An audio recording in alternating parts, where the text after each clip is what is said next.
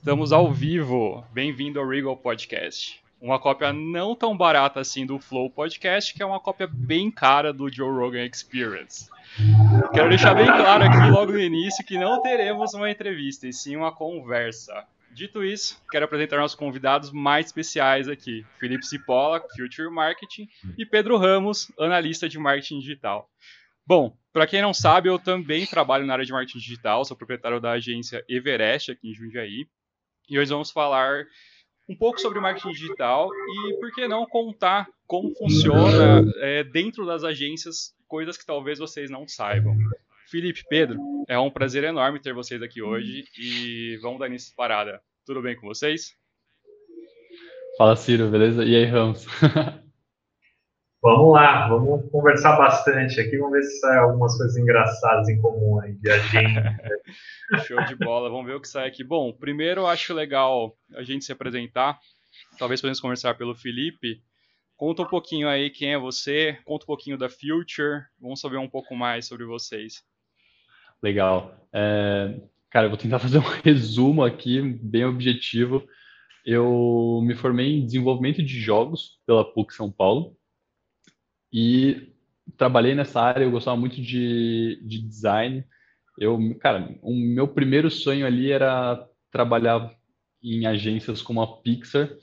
Eu fiz desenvolvimento de jogos por causa da, da grade que era bastante focada em, em 3D, em After Effects e esse tipo de coisa. Então eu falei, meu, eu quero trabalhar com, com animação, com modelagem, esse tipo de coisa, então é para lá que eu vou toda a faculdade a gente acha maravilhoso, aí na hora que a gente começa a fazer faculdade não é nada daquilo, desandou tudo.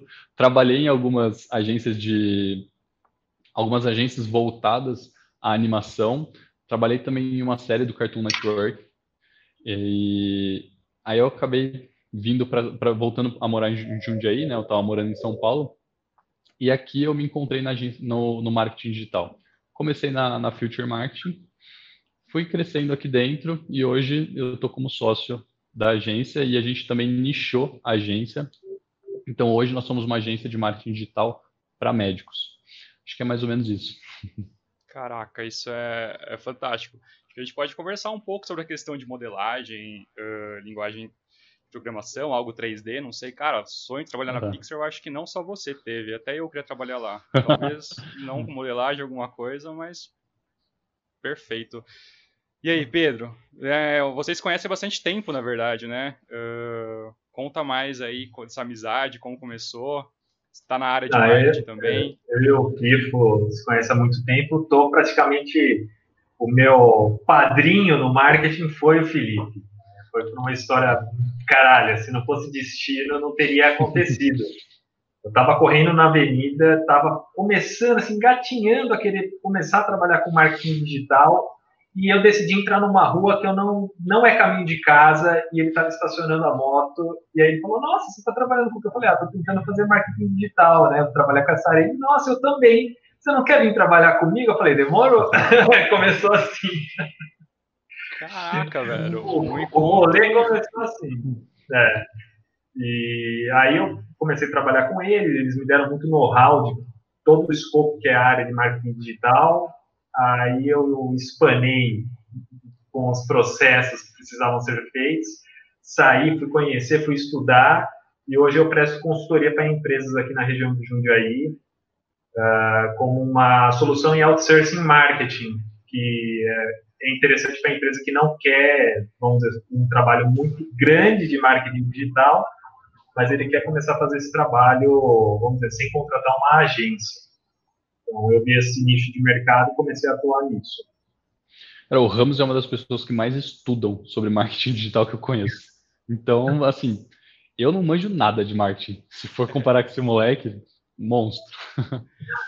Cara, e, e, é tenso que marketing digital, na verdade, acabou se tornando um nome tão comum, né? Que todo mundo acha que marketing digital hoje em dia é talvez um Hotmart ou trabalhar só com venda de curso ou venda de produtos digitais. Não, existe um mundo enorme dentro disso.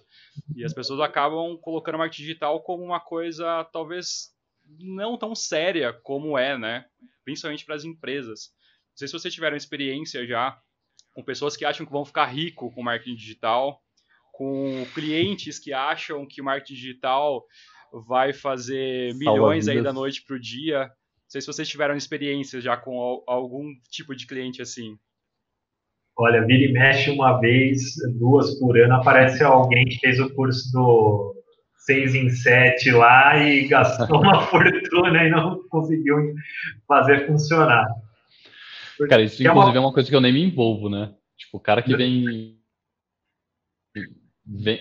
Quando a gente não era nichado, né? O pessoal vinha com, com essa ideia de lançamento.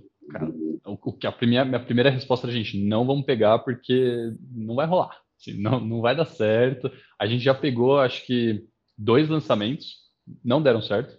Então, assim, por N. Eu não sei se você estava já na agência, Ramos. E fazendo o beabá. Não é que não Sim. deu certo porque não seguiu processos. Assim, não deu certo porque não tem nicho no mercado para atender, inúmeros outros fatores. E a pessoa acha que é, é, tipo uma lâmpada mágica, né? Você vai injetar dinheiro ali e vai sair, vai triplicar o ROI do, do produto. Sim. Não é assim que funciona. Né? Inclusive, uma, um, um, desses, um desses lançamentos a gente, a gente deixou muito claro para a pessoa, a gente falou, cara, a gente não, não trabalhou tudo que deveria ter sido trabalhado. Cara, é, ah, vocês sabem, a gente tem que trabalhar público de patrocínio para fazer para impulsionar no Facebook, no Instagram, etc. E você tem que calibrar esse público antes de começar o seu lançamento. Você tem que saber para quem que você vai, aonde você vai atirar. E esse, nesse lançamento, algumas coisas estavam atrasadas. O cliente falou: Meu, solta, solta o patrocínio. Falei, cara, não vai dar certo, a gente não tem o público certo, tal, não sei o quê. Quanto que você vai querer colocar? A gente vai colocar 5 mil reais. Para aquele cara era muito dinheiro. A gente fala aí de, de lançamentos de 100 mil reais que a galera investe, mas né, naquele cliente, 5 mil reais era bastante coisa. Ele falou, pode colocar tudo, patrocina e vamos ver o que vai dar. Eu fiz questão de escrever um e-mail falando, olha, eu não concordo com... Eu não concordo em fazer isso, não vai dar certo, mas se você quiser a gente faz. Só que eu quero só a confirmação de que você está de acordo, que eu tô te avisando que não vai dar certo. Aí o cara falou, tô de acordo. Dito feito, pá, gastou 5 mil reais à toa e não rolou nada. 5 mil que ele gastou de impulsionamento, né? Uh, Só de impulsionamento. Fora o curso, fora. O que muita gente não entende, talvez, é que a, tem gente que acaba comprando o curso, não tem dinheiro para comprar o curso, só que cai numa que ele vai ficar rico rápido e, e, e tudo mais compra o curso, gasta todo o dinheiro que ele tem ali naquele curso, só que ele não entende que depois daquilo vai ter uma grana muito grande que ele vai ter que gastar na realidade. E não só em funcionamento, valor de agência e, e, tudo mais. É ou não é, é? Não, eu fico puto da vida, é, porque é muito guru digital prometendo o mundo para as pessoas, as pessoas caem. É, meu, é tipo, não dá para confiar. Você, o marketing digital ele promete, mas não, não é isso que as pessoas falam, não é seguir só o beabá que vai funcionar. Eu, há muito tempo, batendo cabeça com o cliente, eu acho que a fórmula mágica para o lançamento é ver se o cliente está trabalhando de forma orgânica o produto dele. Sim. Ali tem potencial. Se, se o cara não está trabalhando em cima do produto, está querendo lançar sem ter posto energia, uh, querer fazer, fazer publicação, botar a cara para bater, não vai funcionar. Ou, ou então o cara já ter público, né? Porque, por exemplo, a gente tem. Exato. A gente teve, teve uma cliente, agora já da, da área da medicina, que ela falou: Meu, vou participar de um lançamento junto com um parceiro nosso. Na verdade, ela me contou depois. Ela, ela falou: Meu, a gente, o, esse parceiro nosso fez um lançamento e deu muito certo assim, não foi 6 em 7, foi quase 7 em 7. Foi muito dinheiro e deu muito certo no primeiro lançamento dele. Mas por quê? Aí a gente vai entender o cenário, né? Quem que era o cara? É, quem que era o cara? Ele tem um prontuário eletrônico e ele é médico. Então, ele já tem o, a base dele lá de médicos, ele já tem o círculo de amizade dele de médicos, então ele já conhece todo o público-alvo dele. E o que ele fez? Lançou um, um produto para esse público, que ele já tinha a rede, ele já tinha a base de e-mails aquecida, por sinal, porque ele já tem o, o SaaS, né? Ele já tinha o software dele e fez um disparo para essa base. Cara, arregaçou de vender, arregaçou de vender. Mas por quê? Porque ele já tinha o público, ele já tinha tudo ali encaminhado, entendeu? Ele só precisou colocar um produto no mercado. É a mesma real, coisa do que a gente colocar um produto para os nossos clientes, entendeu? Dá muito mais fácil. Na real, ele já tinha uma audiência. Ele já tinha o que era preciso para ele vender o produto é. dele. Ele precisava de um produto apenas, mas o público já iria comprar. Agora tem gente que quer iniciar do zero, criar um produto do dia para noite e achar que vai vender igual água. Sim. Isso é complicado. Começar no Instagram com 5 seguidores é... e vai vender, vai fazer 6 em 7. Fora que a pessoa. É Esse ponto é muito importante. Eu acho que a questão do Instagram é legal pra caramba também. Eu acho que muita gente acha que Instagram é a questão de post. Ah, vou criar post, vou colocar no Instagram e vou conseguir ter uma audiência, vou conseguir vender um produto, por exemplo. Vamos falar que a pessoa até tem uma audiência, a pessoa tem alguns seguidores no Instagram e tudo mais. Mas a partir do momento que ela começa a trabalhar aquilo como um canal de vendas, aquilo acaba deixando de funcionar. Porque o Instagram uhum. talvez não é um canal de vendas e muita gente não entende. Não sei se vocês têm isso na agência. As pessoas que acham que o Instagram é, na verdade, um banner de um site que a pessoa vai ver um anúncio ali, vai clicar, vai comprar e vai vender muito. Quer falar, Ramos? É, eu acho que todo papo de marketing digital a gente tem que trabalhar com a realidade. É, até conversei com o Felipe semana passada sobre isso, que as pessoas elas vivem no mundo ideal da cabeça delas. Então, desde você, por exemplo, pegar um pequeno negócio, ah, vou trabalhar com Instagram, é uma boa ferramenta, é desde que coloque energia, tempo, investimento, as coisas não caem do céu.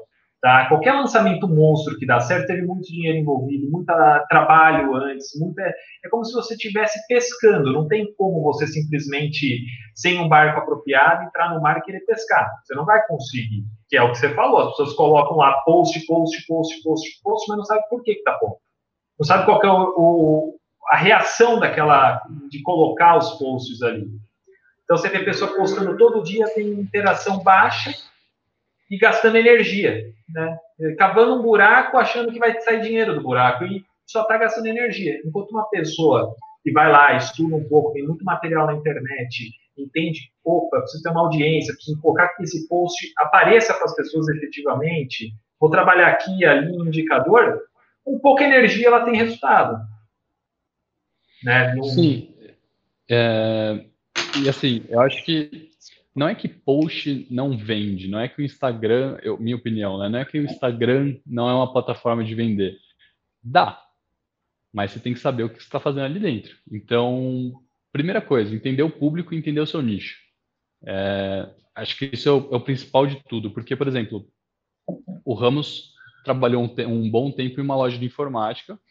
E, pô, se eu vejo hoje um post, esses dias, hoje mesmo, eu estava procurando um mouse para comprar.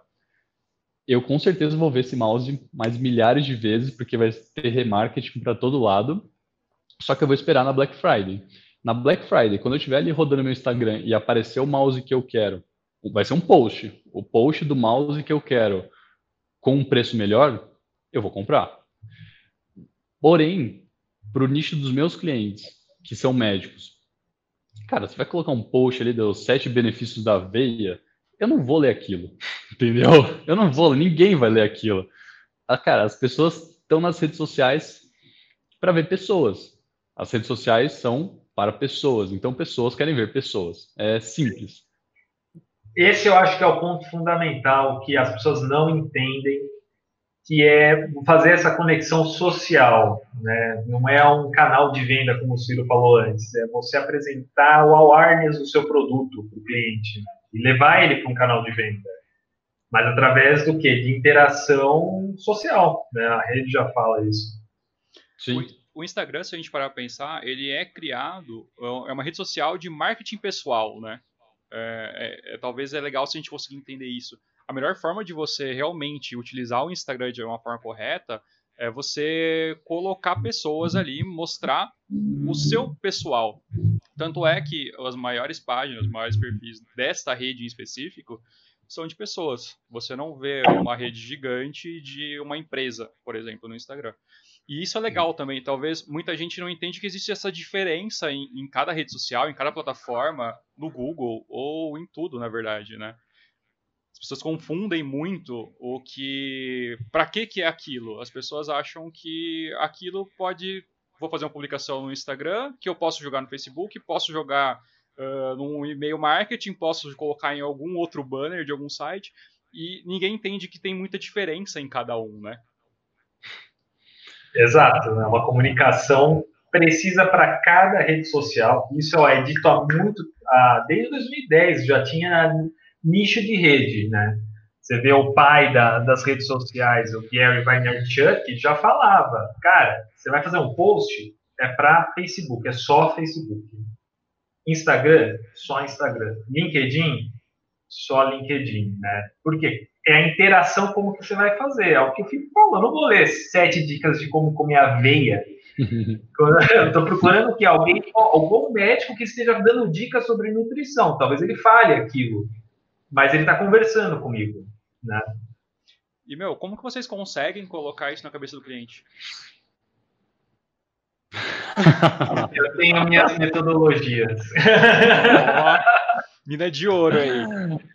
Cara, é muito difícil, velho. É muito difícil porque é uma mudança de mindset, entendeu? Então a pessoa vem pra gente é, é aquela coisa, depende do, do público, depende da, da persona, né? Então, eu estou falando com o meu médico de 50 a 60 anos ou eu estou falando com o meu médico de 30 a 35 anos que acabou de sair da faculdade? Com esse cara, ele vai entender mais, porque ele já está mais perto ali da, das redes sociais, ele tem usado isso com, com uma maior frequência. O cara de. Nem, né, cara, 50 ainda está longe. Se eu pegar um de 40 a 50 anos, já é muito difícil. Por quê? Porque ele viu o Facebook nascer, ele participou ali, só que ele tá de longe, sabe? Então ele viu, ah, o amigo dele falou que tal coisa tá funcionando, só que ele falou isso há 10 anos atrás, entendeu? As redes sociais funcionavam desse jeito há 10 anos lá atrás. Então, é bater, bater, bater na cabeça do cliente e falar, olha, não funciona, não funciona, não funciona e falar, cara, mas assim, no final das contas é, é, o cliente, né? Então, e infelizmente acontece muito aqui na agência. A gente deixa muito claro, olha, não funciona, mas se você quiser fazer, eu faço, mas eu vou cobrar por isso, eu vou cobrar caro, porque não funciona e dá trabalho. É bem isso. muito trabalho, na verdade. Eu não sei se vocês têm essa, essa mesma visão que eu muitas vezes o cliente não está vendo o trabalho que você tem para fazer uma criação, para fazer um produto, para fazer uma campanha, para fazer um anúncio. Ele acha que é algo talvez simples. É só você. Pô, o meu sobrinho faz. Ele faz ali para a hamburgueria da, da minha irmã. Tá é complicado isso, porque o trabalho de marketing digital é muito complexo, na verdade. O Pedro, com certeza, entende que como analista, talvez, consegue ver mais a questão dos números e tudo isso. E muitas vezes uma campanha não dá os números que o cliente espera. Só que e aí? Às vezes ele não entende que o, o trabalho foi feito, foi bem feito, mas também não depende apenas da agência, depende do produto, depende do, do serviço do cliente também. E não sei se vocês conseguem demonstrar isso, ou se tem algum caso legal que já aconteceu de algum cliente aí que não valorou muito bem algum trabalho, alguma coisa assim, não consegue entender? Tem, não. Até que eu falei, tenho minhas maneiras de convencer o cliente. Eu acho que ah, o melhor caminho que um profissional de marketing digital pode ter com o cliente é a transparência de tudo que está acontecendo com as campanhas do próprio cliente. Tá? E, ser honesto em, em admitir, sei fazer isso ou não sei fazer isso. Às vezes acaba, você acaba pegando escopo do cliente que você não sabe, você vai buscar aquela expertise no mercado para trazer para o cliente, e geralmente é aí que mora os problemas, porque aí vai dar erro e você não vai conseguir justificar para o cliente de maneira transparente. Então, assim, é, é primeiro entender onde que está esse cliente, se ele é um cliente novo ou velho, se ele precisa de um nivelamento em marketing, e, e eu acho, na minha opinião, que é da competência da própria agência dar ferramentas para ele fazer esse nivelamento. Porque se não tem um alinhamento de expectativa, já começa errado, porque ele está esperando 60 leads e vai cair 5 no final do mês. Nossa, alinhamento de expectativa é a palavra da vez. Né? Exato. Então, é chegar para o cliente e falar: olha, muito legal, conseguimos fazer isso, não consigo te entregar isso, tem pessoas no mercado que podem te sanar por isso, ou eu posso te prometer isso por um segundo momento. É ser transparente. E falar com ele assim: olha, quanto que você espera? Ah, meu amigo falou que cai 60 leads. Olha, eu consigo te entregar 5. Por quê? Por isso, por isso, por isso. O cliente vai entrar. Né? É, pô, porque é o, que, é o que a gente conversou lá semana passada. Por que, que ele quer 60 leads? E por que, que ele acha que ele vai conseguir 5, é, 60 leads, né? Até que ponto 60 leads é bom também. Sim. Não, e até quanto 5 não é bom? Exato. Porque isso é uma coisa que, que o cliente não, não pensa, e acho que pouca gente não, não pensa, acho, na verdade, que, que não é o valor do cliente que ele vai te dar ali agora. É o que a gente chama de LTV, o lifetime value dessa pessoa. Então, pô, se hoje, se hoje a minha campanha de marketing, a minha campanha de Google traz um novo paciente para um ginecologista e a consulta desse ginecologista é 400 reais, não quer dizer que eu dei para esse ginecologista só 400 reais. Quer dizer que eu dei os 400 vezes o lifetime value dele. E, pô, quantas vezes uma, uma mulher não passa no ginecologista? ela vai passar no ginecologista pro resto da vida dela. Então, que a gente faça uma estimativa de 10 vezes, ela vai passar mais 10 vezes lá. Eu dei para esse cliente 4 mil reais, não foi só 400. Então, é isso que, que o cliente precisa ter em mente quando, quando for pensar nesse retorno e quando for fazer as contas, entendeu? É uma coisa que a gente sempre deixa bem claro na, na hora de apresentar resultado e entender o custo de, desses, é, desses 4 mil reais, na verdade. Talvez o custo por lead dele, ele pode estar achando que pode ser caro na primeira consulta, mas o LTV dele, na verdade, está compensando muito, na verdade. Isso é importante, é, você conseguir demonstrar para o cliente, talvez. Mas uma coisa legal da Future é que a Future é especializada em marketing médico, né? É, nem sempre Sim. foi assim. Não. Inclusive, quando. Eu não sei se ficou claro, mas o Ramos trabalhou com a gente lá no começo. E lá naquela época a gente não era. A gente atendia de tudo. E a gente começou a ver esse movimento no mercado. Pode falar. Mas, mas vou falar. Comecei a trabalhar com eles antes de serem especialistas, mas já atendia muitos médicos com resultados muito interessantes. Né? Foi aí que abriu a brecha para a oportunidade de mercado, porque Exato os processos eram muito transparentes e os médicos tinham sucesso real. É, o, o que aconteceu foi que a gente começou a ver esse movimento do mercado, de muitas empresas nichando, e quando você nicha, você tem muito mais oportunidade de market share e muito mais oportunidade de otimizar escopo e otimizar processo, que foi um, um dos principais fatores da gente ter escolhido isso. Por quê? Porque é muito diferente fazer marketing para uma indústria, fazer marketing para um médico e fazer marketing para uma empresa de informática que vende produto online. Então, o processo para as três é completamente diferente. Uma vai fazer remarketing, a outra vai fazer só rede de pesquisa, a outra vai trabalhar e-mail marketing. Então, a gente fazer essa decisão, a gente fez essa decisão com base nisso. Vamos otimizar processo, ganhar escala e ganhar parcela de mercado. E por que a, a área médica, né? No momento que a gente estava começando a decidir isso, a gente tinha duas opções. Ou a gente ia para a indústria, focava em indústria. Por que indústria? Porque eles pagam muito bem. Esse era o principal motivo. Indústria tem dinheiro. Ou a gente vai para médico, que também paga bem, só que eles têm uma segurança maior, o cliente é muito mais fácil contrário da indústria, que para eu provar uma coisa, ela vai ter que passar por cinco diretores, três gerentes, até eu conseguir uma aprovação. Ah, vale deixar claro. Engenheiros. Engenheiros. Vocês vão ah. querer relatórios de Verdade. tudo, né? Por de tudo. E aí a gente já tinha muitos clientes médicos, como o Ramos falou, já estava entregando resultado para esse pessoal. A gente tinha uma clínica muito grande.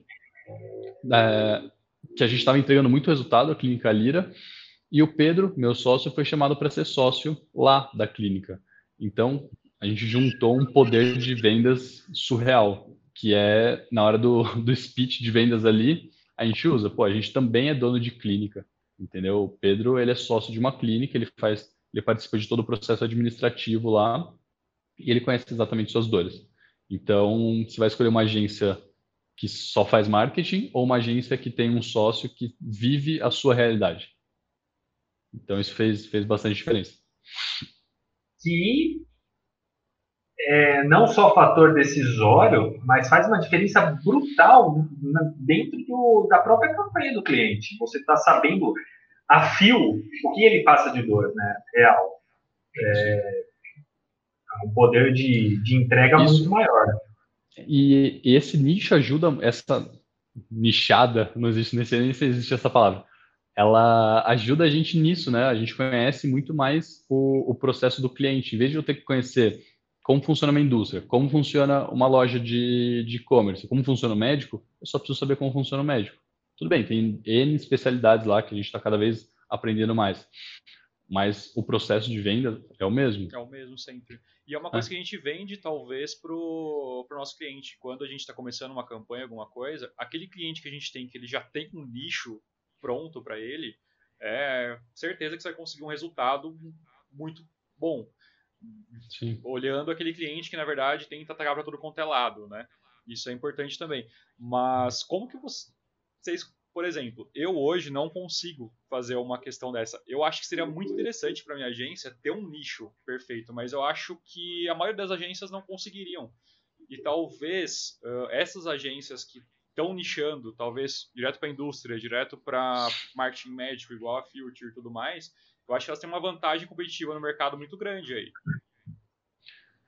Tem, tem uma segurança, né? Porque, cara, a gente, assim, humildemente falando, a gente voou na pandemia, porque a gente tá num, a gente estava nichado em um lugar que foi pouco afetado. Não, não quer dizer que eles não foram afetados.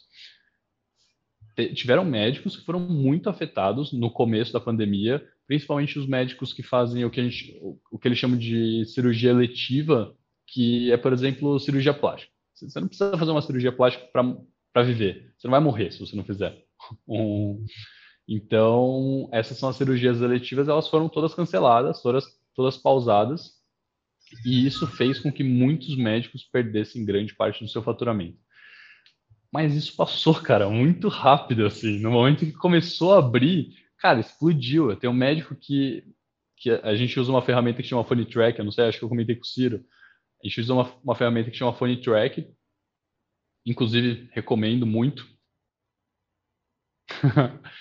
eles, eles fazem o tracking de ligação para a gente tanto saber se as nossas campanhas estão gerando ligação, mas para a gente também analisar a qualidade da ligação e do atendimento da, das secretárias.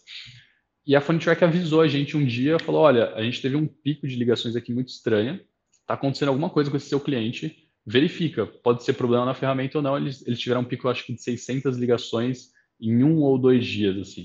Aí a gente começou a ouvir as ligações, né? Começa a ouvir, começa a ouvir, começa a ouvir. Cara, foram 600 ligações de gente normal. Teve uma doida que ligou 186 vezes contadas.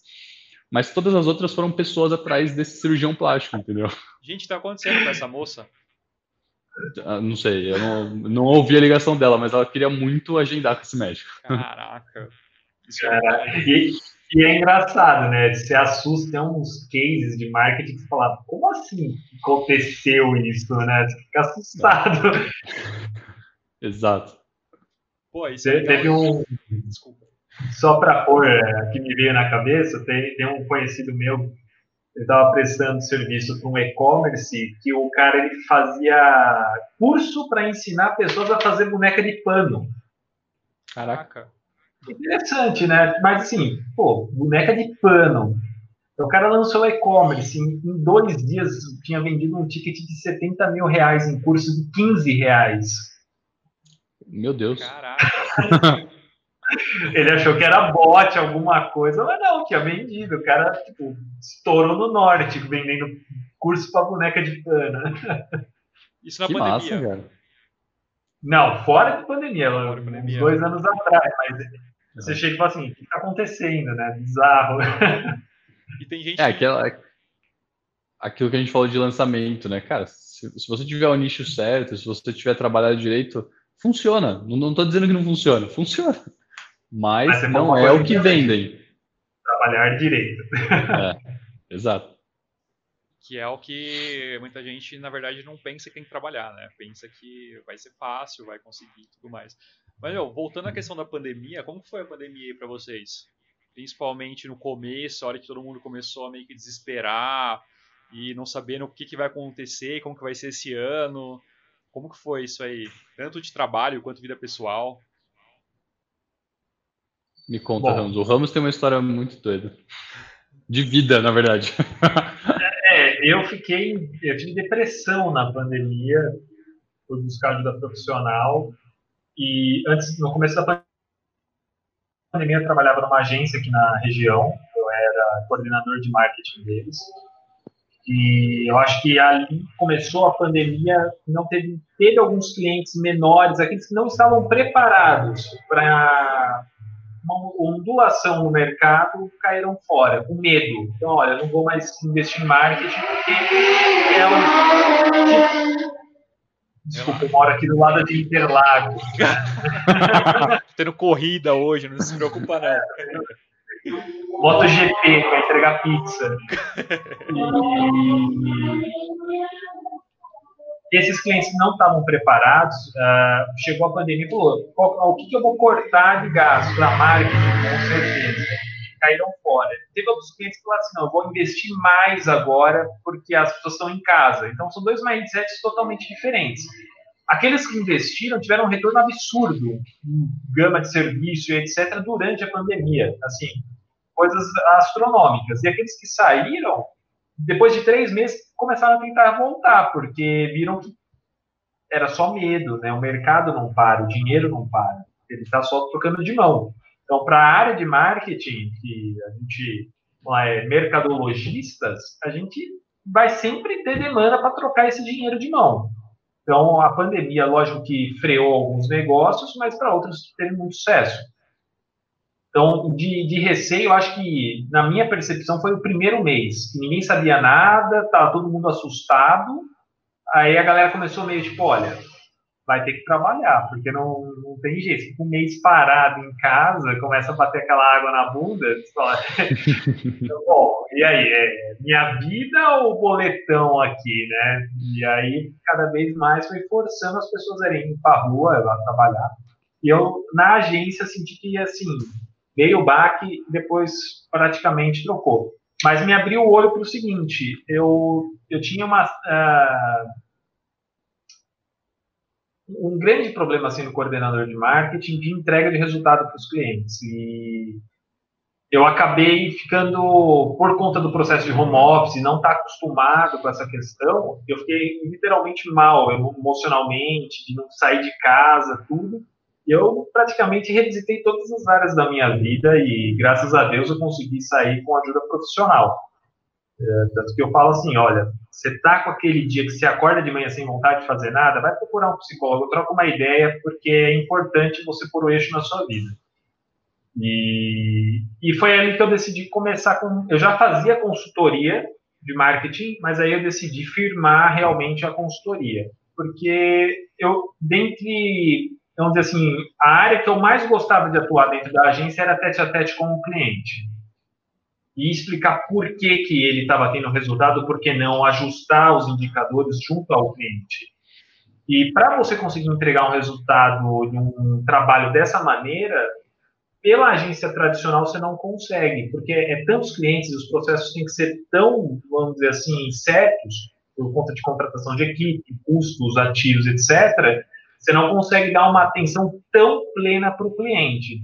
Então, eu decidi abrir a consultoria por conta disso durante a pandemia, porque as pessoas estavam precisando, começaram a querer entender mais sobre marketing digital, não queriam fazer um curso, e aí eu, como profissional, falei, bom, vou ajudar essas pessoas no mercado. Cara, isso é muito legal. Você escolheu um nicho, na verdade, fantástico para ver. Como funciona a sua consultoria hoje? Uh, o que, que você entrega para o cliente na consultoria? Bom, o cliente geralmente chega até mim querendo fazer algum trabalho de marketing digital. Né? Hoje eu não estou com nenhum canal aberto para captura, tudo está vindo por indicação. E dentro do processo do cliente, o que eu faço? Eu primeiro tenho que entender a necessidade dele. Se ele está procurando marketing porque ele já existe um processo comercial fixado e ele quer ampliar o processo de vendas dele no funil, ou se ele está querendo um milagre. Começa por aí. E independente da, da situação, eu vou colocar ele no chão. Olha, funciona assim, por conta disso, por conta daquilo. Quanto que você tem realmente para investir? O que, que nós conseguimos fazer com isso? Vamos esperar um pouco, vamos fazer tal coisa. E junto com o cliente eu vou traçando uma estratégia. Ah, é isso que eu quero realmente. Aí a gente executa. O processo da consultoria fica como um learning para o cliente, assim, poxa, é, em vez de eu apresentar o resultado, eu vou dar mais uma hora para esse cliente e eu vou educar ele dentro desse resultado. Então, uma reunião de, de apresentação de resultados que demoraria uma hora, uma hora e meia, eu vou demorar três horas com esse cara. Porque eu vou explicar cada detalhe, cada situação, para quê? Para ele encaixar dentro do processo comercial dele. Isso dos pequenos, geralmente são consultores, uh, empresas de pequeno, médio porte, assim, começando. As de grande porte, já não tem essa necessidade, porque geralmente tem alguém interno de marketing que já faz a parte offline, que não está engajado no digital, e precisa de uma solução digital. Então, aí eu entro só com ferramental mesmo. E você entrega hoje o que? É SEO também? Anúncios? Qual que é? Tudo? Tudo. Eu entrego tudo. Eu preparo, eu acho que o importante é preparar o cenário. 360. 360 e, que, e, é interessante, porque o que aconteceu? Comecei com web designer na Future, aí eu saí da Future, tive uma oportunidade de gerenciar um e-commerce, ser líder de, de gestão de e-commerce, então tive que entender tudo de ads, tudo de Facebook, e aí eu fui trocando de área, indo para outras agências, e fui trocando a expertise tipo, de várias áreas, porque geralmente eu, para dar certo uma coisa aqui, você precisa dessa, dessa e dessa tudo conversando. É isso que o cliente geralmente não entende. Então, ah, você vai fazer uma campanha de ads, essa campanha tem que estar conectada com uma landing page, essa landing page tem que estar conectada com os gatilhos certos ali no social e etc e tal, para que funcione tudo. Então, eu trago essa inteligência de marketing para o cliente. Só que, assim, uh, nem sempre eu fico com o serviço. Então, dependendo do cliente que chega para mim, ah, o escopo é indústria, vamos pegar a indústria, por exemplo, eu terceirizo, eu faço só a parte de planejamento estratégico de marketing e jogo uma agência para executar. E aí eu não consigo executar esse cliente, mas no mais eu entrego a solução de marketing para ele. O que precisa, de marketing digital. O que Exato. Precisa. E o investimento. Muito... Desculpa, continua, Pedro, tá gostoso. Não, e, e eu, eu, trabalho de uma maneira transparente, por exemplo. É, ah, o cliente precisa de um post. Eu tenho, até certo ponto, uma expertise em fazer design. Acima disso, eu não tenho. Cara, eu vou terceirizar e eu deixo muito, assim, a la carte para o cliente. Então, o cliente gosta. Ah, eu gostei desse design aqui. Então, a gente contata o profissional e junta ele para fazer o sucesso na, na no, no projeto do cliente. Então, eu não. Tem aquele alinhamento de expectativa, né? É, e pô, não, é, não, é, você que está fazendo, mas para o cara não, não esperar que, que, pô, Ramos, achei que você fosse fazer tal coisa. Não, cara, não, não faço. Quem está fazendo é o outro, mas eu estou te dando a inteligência por trás de tudo isso.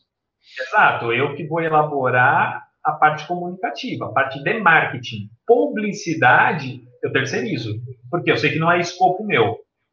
Legal. Né? E que muita gente confunde, na verdade, né? Muita gente às vezes acha que uma agência tem que ser 360. Você tem que fazer tudo e tudo mais. E nem sempre é assim. Nem sempre o cliente precisa de, de tudo. Ele precisa daquela estratégia bem formada. Mas ele não precisa de ter uh, um trabalho de tudo no, do decorrer do, do, do projeto dele. Uh, por exemplo, tem cliente que pode precisar de SEO, anúncios, um site bom, que vai ligar com uma rede social e tudo mais. Mas nem sempre ele vai precisar de tudo isso. Ele pode precisar disso em alguns pontos da estratégia dele, né? E é, e é difícil é. às vezes. E, e, é também entender se você pode pagar por tudo isso, né? Eu, cara, hoje mesmo eu estava falando com uma, com uma amiga que é médica e, e ela tinha feito um post lá, alguma coisa assim no, no Instagram dela. Falei, meu, eu achei mó massa tal, mas por que você não faz um vídeo seu? Aí já puxei pro, pro que a gente acredita, né? Porque pro que a gente estava falando sobre sobre Instagram. Ela falou: "Meu, me ajuda. Como é que eu começo?" E, e aí é exatamente isso. Mesmo que você tenha toda toda a grana assim, e dificilmente as pessoas têm, ainda mais se for um, um empreendedor, uma pessoa, um, uma pequena empresa, você não vai ter a grana para pagar uma agência de 10k por mês. Então começa com o que você consegue fazer e de preferência, isso isso eu valorizo demais no, nos médicos, é comece sozinho. Porque você consegue começar sozinho com o teu Instagram. Cara, começa a fazer post, começa a falar sobre sua especialidade, começa a se conectar com, com o seu público. Faz um patrocínio você mesmo. Não é difícil fazer o patrocínio pelo, pelo celular. Cara, gasta dinheiro. Você vai, vai gastar ali, sei lá, separa um, um budget de 200 reais por mês e faz seu patrocínio. E aí você vai começar a entender, mas faz teste, entendeu? Faz teste, testa putz, eu vou fazer um patrocínio. Tem o, o Gabriel tá aqui no, no chat com a gente, ele é meu consultor financeiro. É, então, Gabriel, pô, se você for fazer um, um, patrocínio, eu não sei nem te chamar de Gabriel, é o macaco. É, você vai fazer um patrocínio do, do seu post, pô, faz lá para pessoas com interesse em finanças. Depois você te, entende o resultado e patrocina de novo para pessoas com interesse em empreendedorismo. E aí você vai começar a entender como que funciona o patrocínio, porque depois você vai poder cobrar isso da agência. E você vai entender também como que funciona o seu público. Acho que é, acho que isso é, é muito massa, sabe? As pessoas que começam sozinha é muito mais fácil de, de lidar com elas depois como cliente. Ele vai, ele vai absorver o aprendizado das, do ferramental, ele vai estar vivenciando o que é a realidade, né? não o fictício que é vendido aí por muitos. Que na verdade é legal entender que talvez ele não precisa de um web designer. Ele não precisa disso. Talvez ele precise apenas de expertise ali em anúncios, expertise de talvez uma roteirização do que ele tem que fazer, igual a gente conversou um pouco antes, questão de stories e Instagram e tudo mais. A pessoa não precisa de ficar postando uh, uma arte bonita. Ela precisa de postar aquilo que é relevante para o negócio dela, na verdade, né? Sim, com certeza. E, e, trazendo de novo aqui pro, pro Gabriel, ele comentou sobre uh, o receio que, que todas as áreas tiveram, né, no, no momento da pandemia. Foi legal que quando isso começou, cara, aqui pra gente, vou, vou puxar para mim sim, porque o Ramos falou também quero falar. é, o que, que rolou, né? A gente começou a ver o que estava rolando e nossa primeira reação, minha e do Pedro, foi: meu, uma gripezinha. Não, lógico que não, a gente não falou isso, mas a gente não, não botou fé. o que era, na verdade, né? Ninguém entendia o que estava é. acontecendo na real. Exato, e a gente não botou fé, não botou. o pessoal da agência, isso eu, eu falo abertamente, cara, todo, toda a minha equipe estava falando, meu, a gente precisa tomar cuidado, como que a gente vai fazer e tal. A, a minha primeira reação, junto com, com, a do Pedro, meu, meu sócio, não é esse Pedro, foi, cara, fica tranquilo, não vai acontecer nada. tá safe, tá de boa.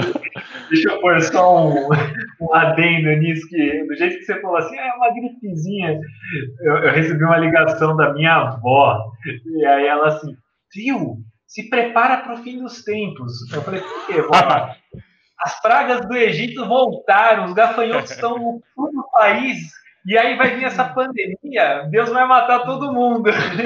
Meu Deus. Aí você vê assim, algumas pessoas estão tranquilas, outras no, tipo, é uma gripezinha. É. E, mas, cara, foi, foi rápido, assim, o nosso entendimento, só para reforçar, a gente não, não falou isso da, da, gripezinha, mas a gente não achou que ia ser tão, tão relevante, assim. E acabou que foi, a gente teve o bom senso de entender isso rápido, e a partir daí, alguns clientes já começaram, cara, nas primeiras semanas, assim, alguns clientes já começaram a entrar em contato e falar de suspensão de contrato, de redução ou de cancelamento.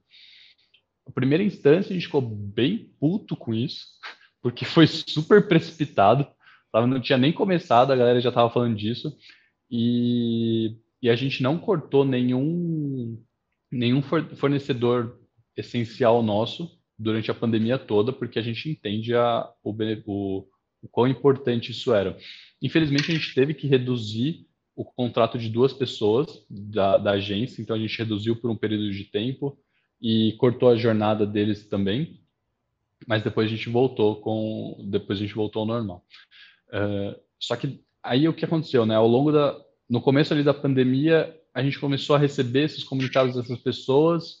Eu sentei com o Pedro e falei, meu, e aí, o que, que, a gente vai fazer? Entendeu? E se, o que, que vai acontecer? Entendeu? Se a galera começar a sair, se a galera... Aí a gente montou uma planilha, cara. Na verdade, a gente montou três planilhas com três cenários diferentes.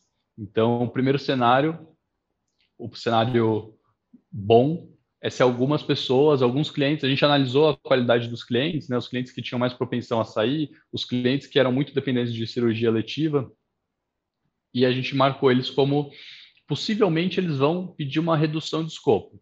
E tudo bem, se a gente cortar uma, uma coisa ou outra, se a gente reduzir uma coisa ou outra, a gente consegue segurar também. Segundo cenário, alguns reduzem, alguns saem. Terceiro cenário, sai uma porrada de nego, fudeu, fecha a agência, tá ligado? Ferrou. É. Vamos... Esse pensamento passou no cu de todo mundo, tá? Principalmente na avó do Pedro. E, cara, o mais, o mais doido foi que aconteceu o primeiro cenário. A gente conseguiu manter, só que a gente teve a sacada, né? Meu, o que, que a gente vai fazer para não deixar chegar no, no, terceiro cenário. E a nossa, a nossa sacada, nosso impulso foi entrar com a telemedicina. Então, como que a gente vai fornecer a telemedicina para os nossos médicos?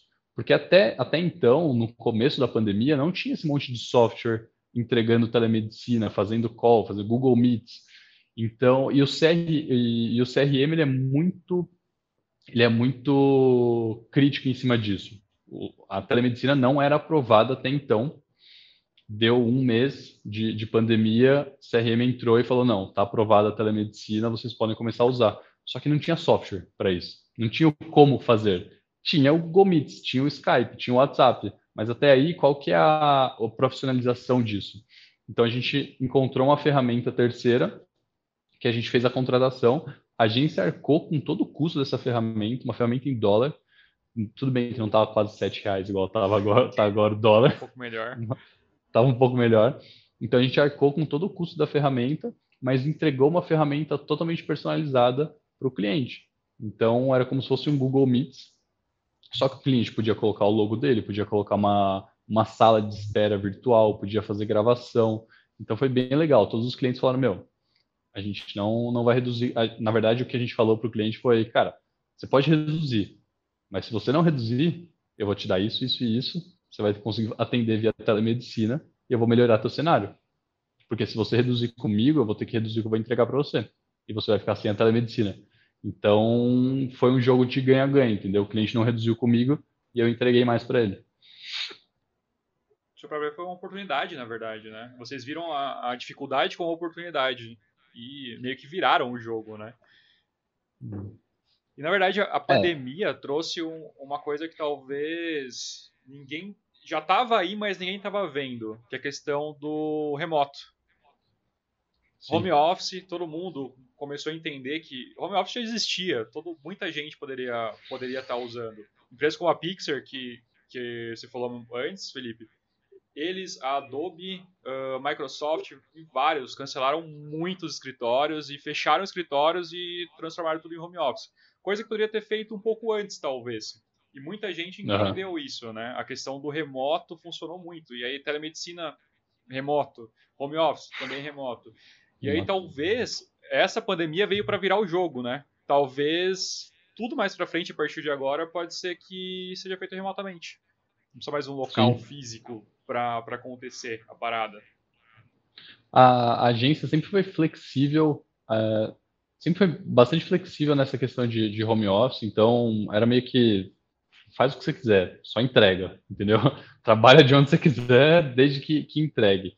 E um pouco antes da pandemia, um tempo antes, assim, a gente sentiu que isso derrubou muita performance da equipe, e aí a gente cortou. Falou, meu, não vai ter mais home office, chega, todo mundo vai trabalhar presencial. Isso foi um baque para a equipe, a galera não curtiu, se sentiu pressionada. Não foi, não foi bom também para a gente, mas a gente precisou fazer isso, porque aí aqui virou uma zona, né? Então pensa, 16 cabeças aqui dentro da agência, falando um monte de coisa e tal, e a gente tinha que cortar. Mas foi bom, porque na hora que entrou a pandemia, a gente falou, meu, vai home office. E todo mundo entendeu que, que quando eles tinham a oportunidade de fazer home office e a performance caiu, tava, foi ruim e a gente teve que cortar. Quando a gente entregou o home office de novo, teve que entregar o home office de novo, cara, a produtividade da equipe tá, tá voando até hoje. Então, pô, eu tenho uma designer surreal, me entregando um monte de site por, por mês, assim. Então tá animal. Tá? Então a galera realmente conseguiu unir o útil ao agradável e se adaptar ao home office. Entendeu?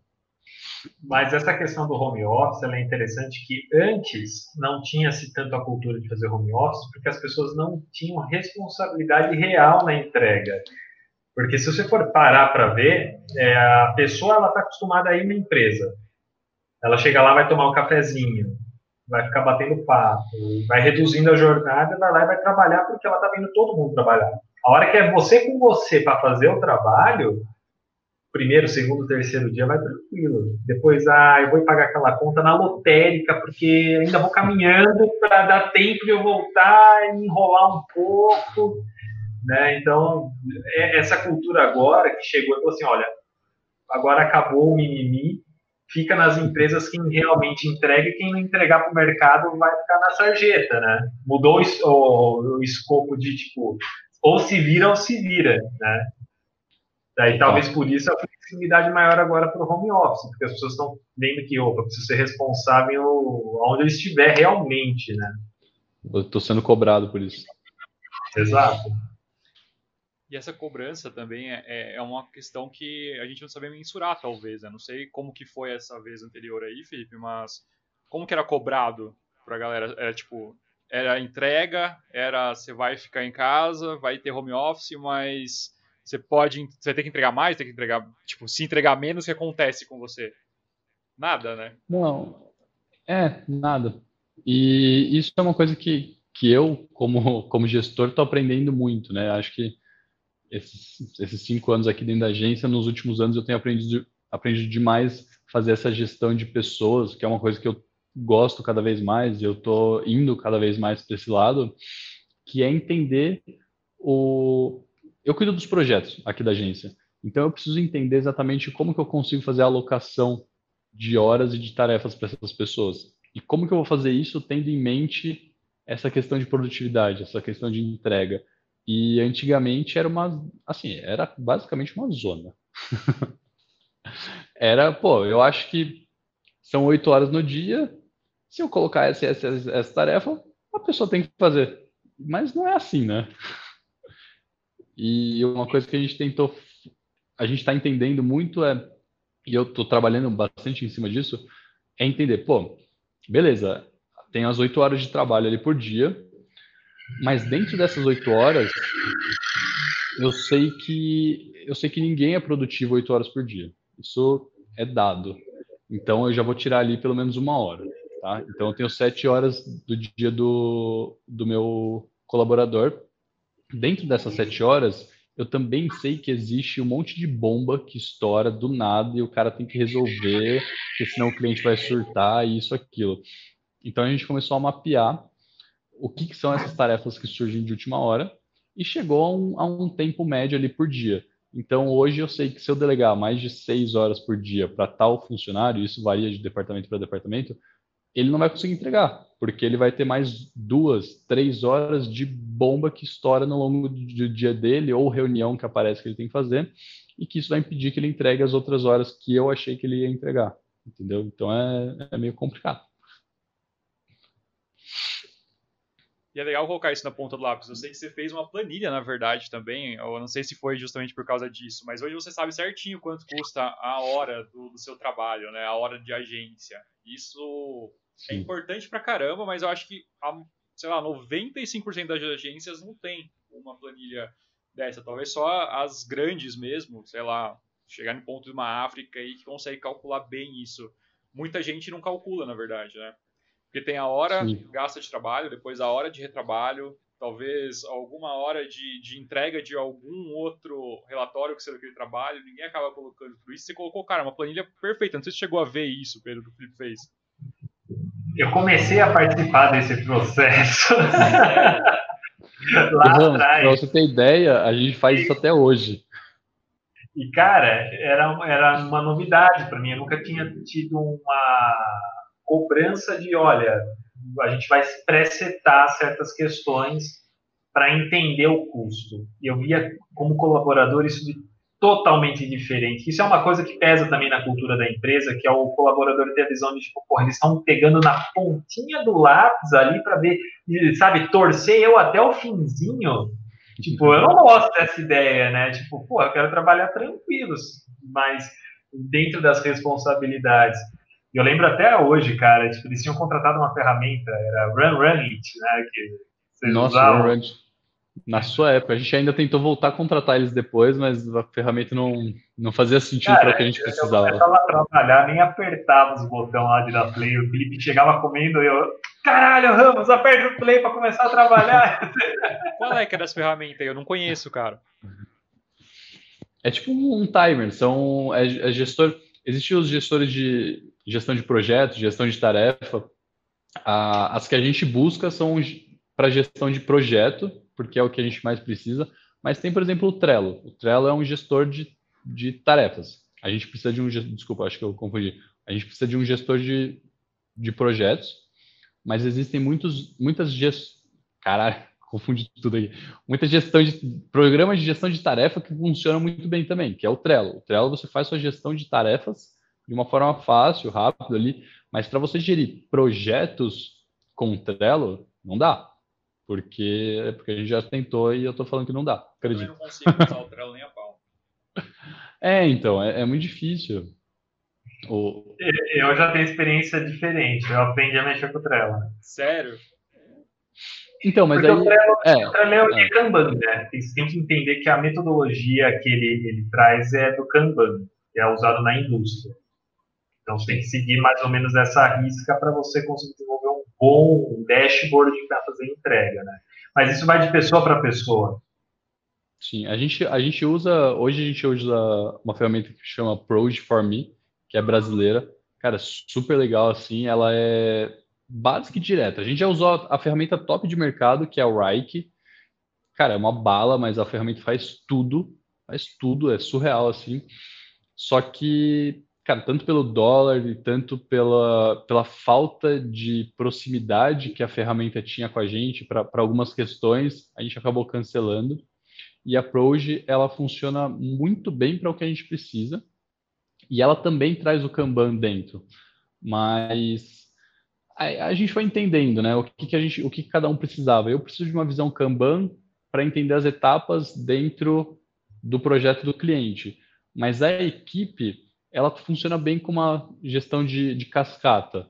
Então, se ela vê ali as tarefas que ela tem para fazer e se ela for autogerenciável, isso a gente foca muito, né, para que a equipe consiga entender quais são as prioridades dela dentro daquela lista, ela vai conseguir usar uma, uma, uma gestão de cascata. Então, a gente conseguiu juntar as duas coisas ali no, no software. Cara, que ferramentas vocês usam, na verdade, além do Trello aí? Que vocês usam diariamente, digamos assim, para gestão, tanto na verdade de, de processos quanto gestão de algum tipo de agendamento? Que ferramentas vocês têm na agência e que ferramentas você usa em consultoria aí também, Pedro? Eu sou 100% Trello e G Suite. Então eu uso Google Agenda, Gmail, tudo aí, conversando. Nossa, é vida. É vida. E o Trello eu uso só para execução das tarefas. Então, eu até não quero vincular o Trello para fazer um double check em tudo que passa para a parte de execução. Não, de, porque ser humano é uma criatura que esquece. Não adianta você querer confiar na sua cabeça. Eu aprendi a duras perdas, a, porque antes eu falava para o assim, não, peguei, FIFO, fica tranquilo, no final do dia eu entrego. E não entregava merda nenhuma porque eu tinha esquecido da tarefa isso foi passando para frente. Então, eu, eu uso um sistema assim, ah, tenho tarefa X para executar, eu passo manualmente ela para o Trello para trazer a clareza do que precisa ser executado, além da dashboard em si. Mas para não mentir, eu aprendi a usar Trello dois, três meses. Porque para você usar qualquer tipo de ferramenta de gerenciamento, você precisa ter uma coisa que é responsabilidade sobre as tarefas. Geralmente o colaborador ele não tem essa responsabilidade. Ele simplesmente olha e fala assim, tá, tenho que derrubar mais uma árvore. E ele vai, tipo, bem que o Fifo Sim. falou, cascata, tá ligado? Tipo, eu preciso derrubar mais uma árvore derrubar mais uma árvore. Ele não consegue, ele não para, ele acha que se ele parar um 5, 10 minutos para olhar tudo que ele tem à frente, organizar, né, perder um tempo apenas machado, ele está perdendo tempo de produção. E aí talvez entre uma ansiedade que se ele não produzir, ele vai ser cortado. Essa você aprendeu aqui, hein? Essa eu aprendi aí. Essa de afiar o machado. E, cara, faz muito sentido. Eu, te cortar, mas é, faz muito sentido isso que ele falou, porque quantas vezes a gente não eu, a gente não presencia aqui na agência essa questão de porra, por que, que a pessoa está fazendo essa tarefa, sendo que essa e essa tem um impacto muito maior no cliente e essa o cliente não vai nem olhar para essa porra, faz depois, tá ligado? Sabe qual é o problema que eu vejo muitas vezes? É, pelo menos alguns clientes, eles, uh, aquilo que eles veem fisicamente ou aparece para eles na, na, cara deles, aquilo é o que você realmente está fazendo trabalho. Agora, quando está gerando alguma coisa para ele, só que ele não está vendo diretamente, aquilo para ele parece que é irrelevante, sabe? É, eu não sei se vocês têm essa visão também com o cliente de vocês. Às vezes, está fazendo um puta num trabalho legal, fazendo uma campanha excelente ali e tudo mais, só que o cliente não tá vendo. Isso acontece muito com o Google. Não sei se vocês têm histórias de Google, Google Ads para falar, de cliente que, Sim. pô, meu site não tá aparecendo. O que tá acontecendo? Acabou meu dinheiro? A agência não dá retorno. Acontece muito isso, isso com vocês? Isso é uma, uma um, um, dos motivos da gente ter, ter pegado o Proge que é para ter esse alinhamento do que está sendo feito. É um problema recorrente, assim, acho que toda agência deve passar por isso, porque o cliente não sabe o que está acontecendo, e isso sempre pecou para a gente, a gente sempre buscou em como mostrar para o cliente qual, o que, que, vai acontecer, quais são a, as etapas do projeto, o que está sendo trabalhado, esse tipo de coisa, e o Proje ajuda, ajuda a gente nesse caso, porque ele gera um relatório, envia para o cliente tudo que está acontecendo ali do, do projeto dele, inclusive em Kanban. Então ele consegue ver a, as etapas ali do, do projeto dele. E o macaco, o Gabriel, desculpa o macaco, falou de uma ferramenta massa aqui que ele usa, que é a, a Notion. Cara, eu uso a Notion também, só que como gestão pessoal. O macaco eu sei que ele usa e, cara, o macaco ele sempre foi programador, o cara manja demais, assim, demais. Inclusive, esse foi um dos motivos de eu ter contratado ele como consultor, porque o cara que é programador, ele entende de matemática, ele entende muito crânio para fazer esse tipo de coisa. Então, meu, é o cara certo ali. E, e ele desenvolveu um negócio muito doido no, no Notion dele. Tem programação dentro do Notion. Caraca. O Ciro usa também o Notion, né? Eu uso, eu uso menção pessoal, mas eu não sei programar, então eu uso, coloco umas figurinhas ali, às vezes ah. coloco, guardo um videozinho, aí pra isso funciona. Fica muito bem, É, cara, eu tenho, no meu Notion, eu tenho ali o, as minhas tarefas diárias, o que, que eu tenho que fazer. Eu tenho também, eu uso ele para finanças, mas finanças a parte de, de contas a pagar, né? Nossa, minha câmera ficou horrível ali. É, de contas a pagar, o que, eu tenho que pagar então tem ali no, no meu Notion e eu tico eles. Mas basicamente as, as ferramentas são essas. A, a, gente tem outras ferramentas mais, mais técnicas, assim. Então, Google Ads, o... a gente tem uma ferramenta que chama Feeds, que a gente contratou faz duas semanas, que é muito massa para departamento pessoal. Então, a gente faz gestão de pessoas ali dentro, para nivelamento de cultura, para alinhar para a gente saber como está o humor das pessoas ali dentro, como que essas pessoas estão engajadas ou não estão engajadas com a, com a empresa, rodar pesquisa interna. Tem sido bem legal, a galera tem sido, usado bastante, assim, está sendo bem divertido. É uma ferramenta onde você entra e a primeira pergunta ali é como está seu humor. E isso é reportado para o seu gestor. E aí o seu gestor consegue acompanhar isso de perto e tomar uma atitude em cima disso. Caso, ah, Um, pô, tem um colaborador que está triste porque aconteceu isso, isso e isso. Pô, será que não é legal ir lá falar com ele? Então, tem um, ou tem um colaborador que está muito feliz porque deu uma, aconteceu uma coisa muito certa. Meu, vamos celebrar juntos, vamos comemorar isso e a gente consegue fazer isso pelo Feeds também. Então, tem muita ferramenta legal no mercado, cara. Cara, esse Feeds não tinha nem ideia que existia.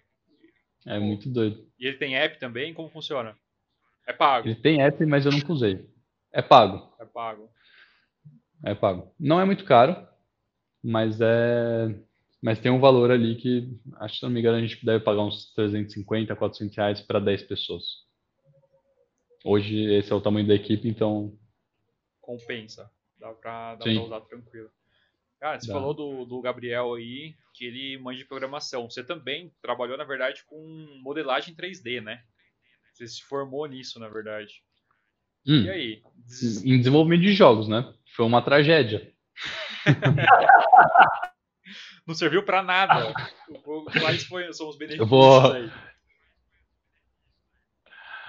Cara, foi, foi bem legal, assim, questão de, de aprendizagem, porque a gente viu um pouco de tudo, né? Desde a programação, então o conhecimento que eu tenho de programação veio, começou ali, e inclusive programação é uma coisa que eu sou a favor disso ter na escola, porque, cara, faz, só traz benefício você aprender programação. E aprendi também a parte de edição de vídeo, After Effects, Premiere. Teve também a parte de modelagem, que eu achei que era uma coisa e é completamente do outra. É muito difícil, não é simples fazer aquelas coisas. Você assiste como os desenhos da Disney... Você achava que era e como que realmente é o negócio? Eu achei que ia ser mais fácil, se é verdade. é, achei que ia ser mais fácil. E, cara, é surreal, assim, você vê os desenhos da Disney, aquelas coisas, o, o, processo de criação daqueles personagens, cara, é insano, é muito difícil. Você trazer, sei lá, eu consigo pensar na, naquele. Cara, como chama aquele desenho da, da menina arqueira que tem o cabelo ruivo? Brave, não é? Brave. Cara, a modelagem em cima daquilo, você vê aquele cabelo daquela menina, cara, é perfeito, é perfeito. E é muito difícil você chegar no, numa animação dessa qualidade, sabe? Então, não é com a intenção de desanimar, mas é com a intenção de dar crédito do quão difícil é fazer aquilo, entendeu? E, e você desistiu pela dificuldade, então? Oh, que mancada essa pergunta. Acho que foi, foi mais por, por entender que que talvez eu não tivesse o talento suficiente para estar tá ali, entendeu? Na verdade é isso, é isso que eu queria colocar. É talento e é muito tempo que você precisa investir naquilo, né? Uh, é. Se bem que hoje eu vejo que a maioria dos jogos que estão dando certo, principalmente na área mobile, são jogos tão idiotas e tão fáceis de fazer também. Tem, lógico, o, os grandes, que é Free Fire e, e tudo mais, que a galera, tipo, são gigantes. Mas tem uns joguinhos que dá muita grana, na verdade, né? Até entra na questão do marketing digital. É, os anúncios que eles conseguem vender é absurdo para um joguinho básico, digamos assim. Não sei se é básico no jeito de fazer, eu acho que você vai saber melhor do que eu isso. Falar que é básico é um erro, assim, qualquer tipo de jogo. Sério? Olha, é básico quando o cara foi desenvolver aquele lá que você jogava lá, o Tibia, não é? Roda em calculadora. O Tibia é animal, velho. Não, não fala do Tibia. Eu, eu esqueci de comentar, o, o, o, Gabriel, ele também fez design de games, não, não na mesma faculdade que eu, ele fez na, na Embi, estudou com um super amigo. Foi lá que eu conheci ele. Caraca. Inclusive, ele, ele, tem um pé na, de ajuda ali no, no meu TCC, né? Que ele me deu umas orientadas, né, Macaco? Mas, cara, é, a programação em si de jogos ela é mais, ela é, lógico, ela é muito mais complexa do que a programação de um site, porque primeiro que a gente está falando de 3D, então a gente não está falando só do, do que você está vendo ali no site, que tem uma linguagem de programação muito mais fácil. A gente está falando de um jogo com três dimensões, com variáveis infinitas, dependendo do tipo de jogo que você quer, entendeu? Porque você pode ir para frente, para trás, para o lado, para o outro, mas você também pode ir para diagonal. Entendeu? Então, tudo isso tem que ser pensado em volta do, do desenvolvimento do jogo ali, pensando, dependendo do jogo que você quer fazer, né? E sim, tem, tem muito joguinho besta ali, né? Que os caras estão ganhando muito dinheiro com anúncio. Besta que eu digo não é, não é na facilidade ou dificuldade de fazer, mas joguinho simples. É de ser joguinho bobo, né? Exato. Sim. Que você fica horas ali, talvez. Sim. E às vezes você não fica, talvez, jogando Tibia. Quantas horas você foi jogando Tibia por. Eu sei que. Pedro, uh, eu queria marcar. A gente ia marcar pra sábado. O Ramos joga Ragnarok, mano. Ah, Ragnarok tá tem, tem, tem 3D, tem efeito. Tem. É, é É um Windows 8 pra rodar o Ragnarok. Diferente aqui, tipo, nossa. Desde eu conheço Mancado, o Felipe, ele joga Tibia. É, faz, sei lá. Eu acho que lançou o Tibia, o Felipe já começou a jogar. Cara, foi, foi próximo, foi próximo. E não parou até hoje, né? Então, a gente ia marcar sábado isso aqui, na verdade. O Felipe falou pra mim, não, velho, sábado não, porque tem campeonato de Tibia. E não rola de marcar. Não era, oh, era, era um puto evento de, de experiência dobrada, não, não dava, não dava. Ah, não acredito nisso. Cara, uma craque até hoje, velho. Não, você não tá ligado. A, a, minha mina, ela surta comigo por causa desse tipo de coisa. Por quê? Sabe que horas que eu acordei pra jogar? 5 horas da manhã eu tava acordado tomando banho pra ir jogar. É, Coisas que só o jogo faz. Só. Ah, era, era, algo assim, eu lembro de dormir na casa do Butato, assim, três da manhã o telefone tocava, oi, o que foi? O quê? Estão batendo em quem? Pá! E ligava o computador para ele dos caras lá no vídeo, lá e falava, meu Deus do céu, velho. Era muito doido. Isso, velho. Vocês trabalham algum anúncio em jogos? Já trabalharam? Não, nunca. nunca. Ah, já trabalhei uh, display em jogos, assim, de gastar mil reais do cliente sem querer, assim, tipo, só com anúncio de display barato em joguinho, assim, sem rolou? querer. Não, rolou nada. Não. Foi uma campanha que lançou tudo, revisamos, bonitinho, tudo, só que na hora de escolher os canais, eu não sei porque marcaram para aparecer em eletrônicos, jogos eletrônicos cara, panfletou assim infinito num monte de joguinho de celular que não se retornou nenhum, mas funciona. Nossa, eu uso isso. A parte de, de anúncio é, é complicado. Quando você erra o.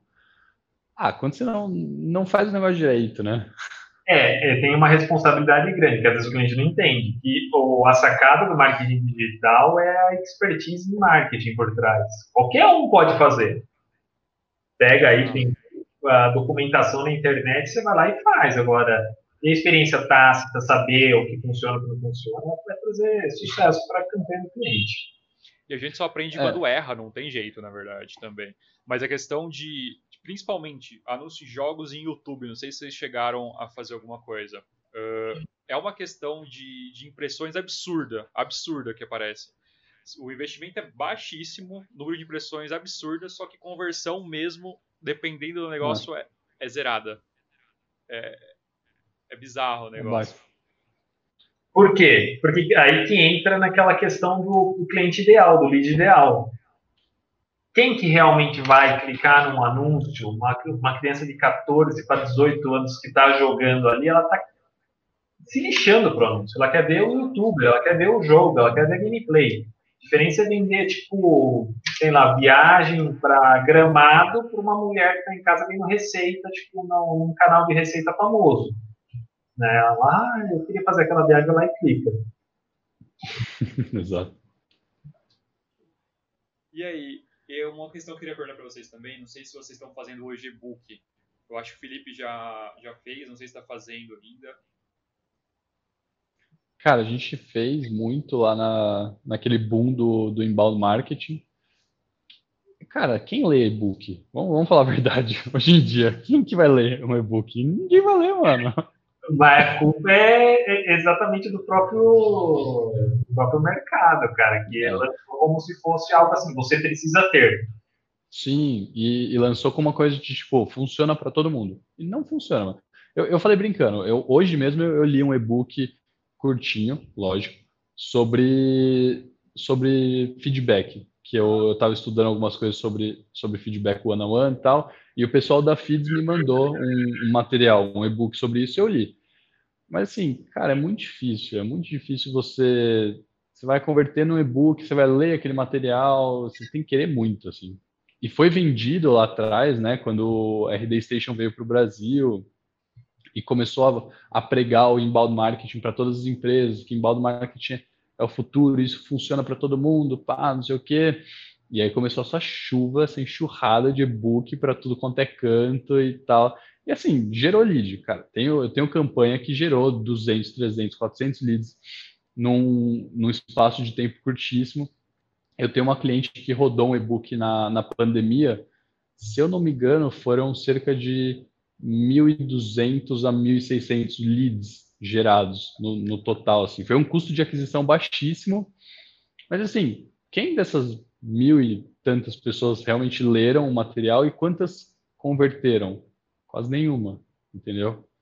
Então, tudo bem, eu tenho 1.600 pessoas ali para trabalhar agora em questão de e-mail marketing, fluxo de automação, uh, retarget no, nas redes sociais, mas mesmo assim, entendeu? Tem que ter uma estratégia muito bem pensada e muito bem estruturada.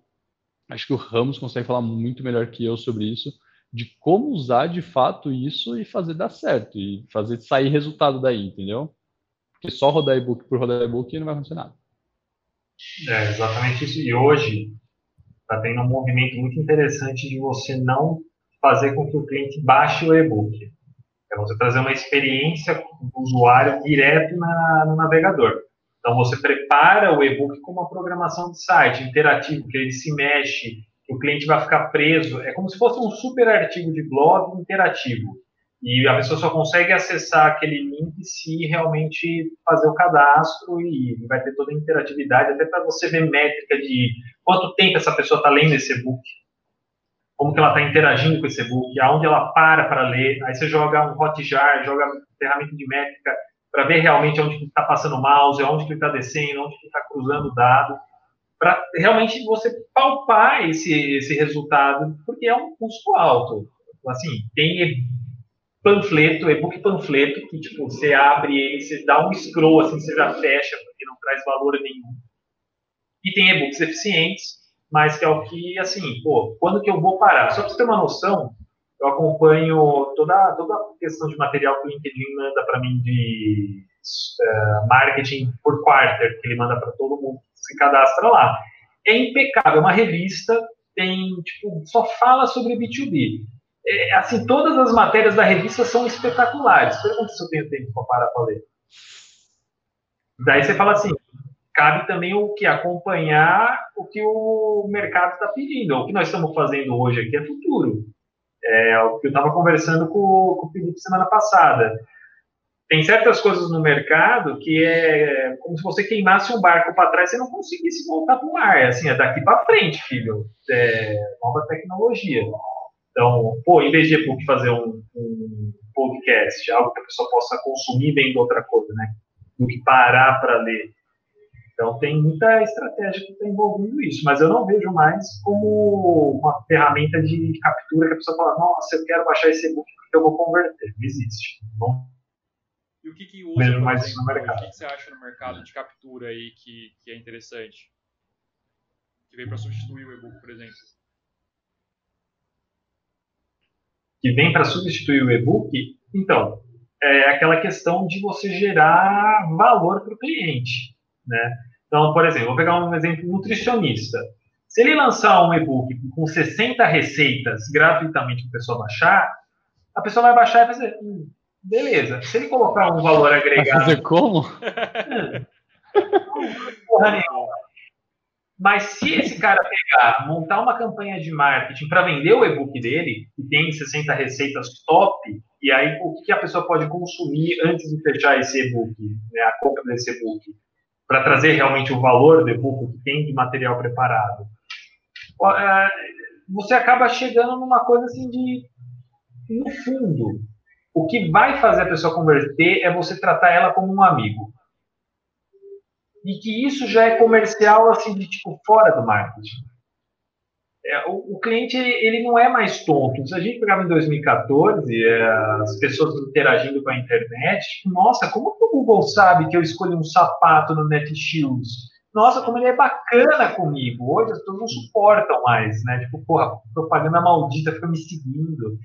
É, ah, eu sei que isso aqui é robô. Ah, essa pessoa no chat não é uma pessoa de verdade e ganha aquele que tem uma interação cada vez mais próxima. Então, olha, eu vou te dar esses conteúdos de graça, pode ser vídeo, pode ser blog post, pode ser é, white paper, pode ser o que for. Não vai trazer resultados se você não estiver ao lado do seu cliente, real, oficial, assim, tipo, é isso. Então, às vezes, por exemplo, você fazer um blog post sobre, vamos ver se eu estou na linha certa, Fico, sobre endometriose. Certo? É. Só que para esse blog post, para a pessoa acessar o material desse blog post, que não precisa necessariamente ser um e-book, ela precisa deixar um contato. Ela vai baixar? Não. Nem ferrando. Por quê? Porque ela já sabe que não vai existir isso. Agora, se o blog post falar tudo sobre endometriose dela, embaixo tiver escrito assim, viu, você gostaria de conversar, sei lá, o que, que você usa hoje ali?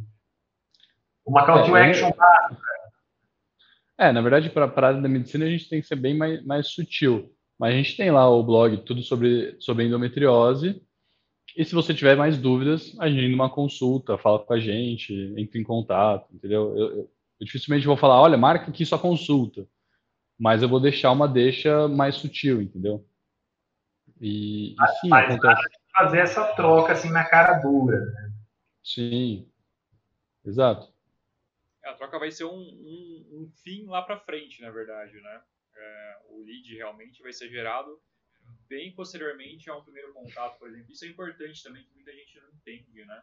Muita gente acha que colocou um post já pode ter, pode virar alguma coisa, mas não. Muitas vezes o post pode ser um atrativo que vai gerar um futuro contato para um futuro lead para demora um pouco esse tempo, na verdade, né? E muita gente não tem muita noção disso. Acha que é assim, comecei no marketing digital, estou colocando ali, comecei com uma agência, estou fazendo as postagens, comecei aqui no Insta, fazendo os stories tudo mais, estou com o blog fazendo alguma coisa e bum, pronto, estou vendendo já. E não é bem assim, na verdade, né? É, na verdade, a gente tem que. Eu estava eu tava falando isso numa reunião com um cliente hoje. É muito entender a sua jornada de compra, sabe? A sua não, a do seu cliente. Cara, jornada de compra é vida. Isso pode ser aplicado, isso é aplicado em tudo, todas as questões da sua vida. Uh, usando de novo o, o exemplo do, do Gabriel. Cara, em que momento a pessoa vai contratar um consultor financeiro?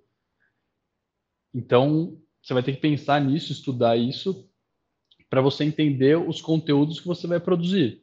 Porque em primeiro momento, essa pessoa que, que é um possível cliente, ela não vai direto ali em consultor financeiro, ela nem sabe que existe um consultor financeiro, às vezes. Entendeu? Ela nem sabe disso. Então, ela vai, mas ela vai primeiro, pô, como que eu posso guardar dinheiro?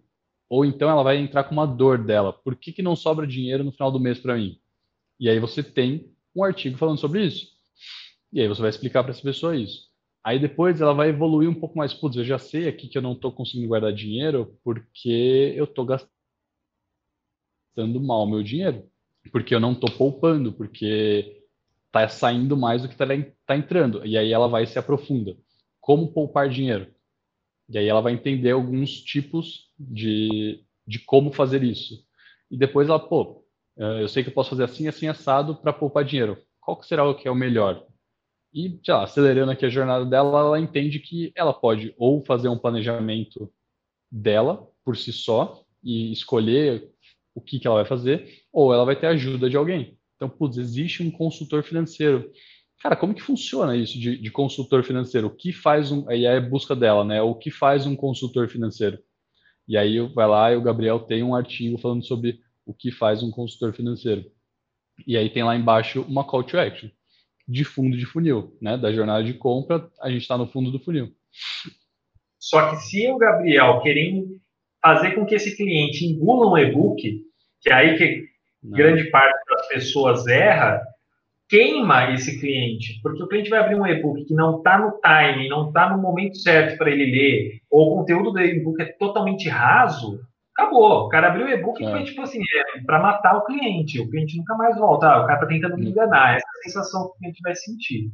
Então, assim, e-book funciona hoje estrategicamente. Continua aí, Fico. Não, acho que era, acho que era essa questão mesmo. E você, você saber em que momento abordar esse cliente e como abordar esse cliente, entendeu? Na, nas etapas certas.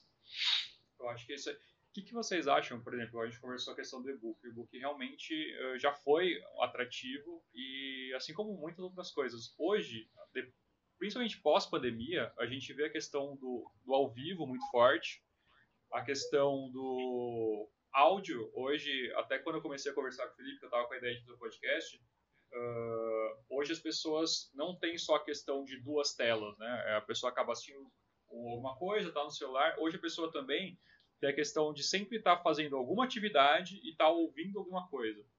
Hoje as pessoas não estão ouvindo mais música. Eu acho que caiu muito isso. A pessoa quer ouvir algum conteúdo relevante, alguma coisa. E a questão do podcast está entrando muito nisso. Eu não sei se vocês já estão trabalhando é, quanto à questão disso. Do, do ao vivo, com certeza, já está tá bem forte, mas a questão disso, da pessoa tá fazendo coisa e querer conteúdos grandes, na verdade. Querer conteúdo que ela possa talvez sair da casa dela, ir para o trabalho, às vezes uma distância de uma hora, e ela vai ouvindo alguma coisa diferente, algo assim. Não sei se vocês já estão começando a aplicar isso. Eu vou falar. é, eu acho que é de novo aquela questão do, do de você entender o seu público-alvo, né? Então, por exemplo, se, se eu, Future Marketing, começo a fazer um podcast para médicos, para passar conteúdo e, e gerar valor para os meus médicos, eu preciso entender onde está esse médico. Hoje, a maior parte do meu público está em São Paulo. Então faz todo sentido eu ter um podcast com, com duração aí de 30 minutos, 40 minutos, que é o tempo que esse cara vai ficar no carro dele no trânsito em São Paulo. Mas, por exemplo, ah, eu sou. Alguém vai fazer um podcast para mim. Eu sou o público-alvo dessa, dessa pessoa. Assim, se você fizer um, um podcast de 40, 50 minutos para mim, desculpa, eu não vou ouvir, entendeu? Mas, assim, eu, ele tem uma qualidade excelente. Eu vou, me, eu vou ouvir se ele tiver um valor muito bom e eu realmente quiser sobre. Depende de, do tópico, entendeu? O Pipo gosta daqueles assim, é leia o livro em 12 minutos. Ah, exato. É. é. muito bom. Porque, cara, é, é, é o meu tempo de deslocamento é de 5 a 15 minutos para qualquer lugar, entendeu? Eu moro em Jundiaí. Então, o tempo que eu vou estar parado para fazer algo é de manhã, onde eu vou tomar meu café, e eu realmente ouço dois podcasts de manhã. Eu acordo, tomo banho, tal, vou fazer meu café, já estou ouvindo o podcast matinal, do Loop Matinal. Loop Matinal.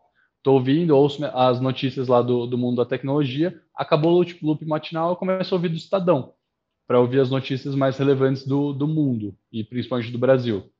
Acabou isso, ou eu começo a trabalhar, ou eu leio um pouco do, de um livro, e aí eu começo a trabalhar. E aí acabou, entendeu? Esse é o período que eu, que eu tenho. Depois disso, eu vou estar trabalhando, aí depois eu vou treinar, e aí eu vou jogar Tibia. ou eu vou assistir uma série, ou eu vou fazer alguma outra coisa, entendeu? Já, meu dia já deu, assim.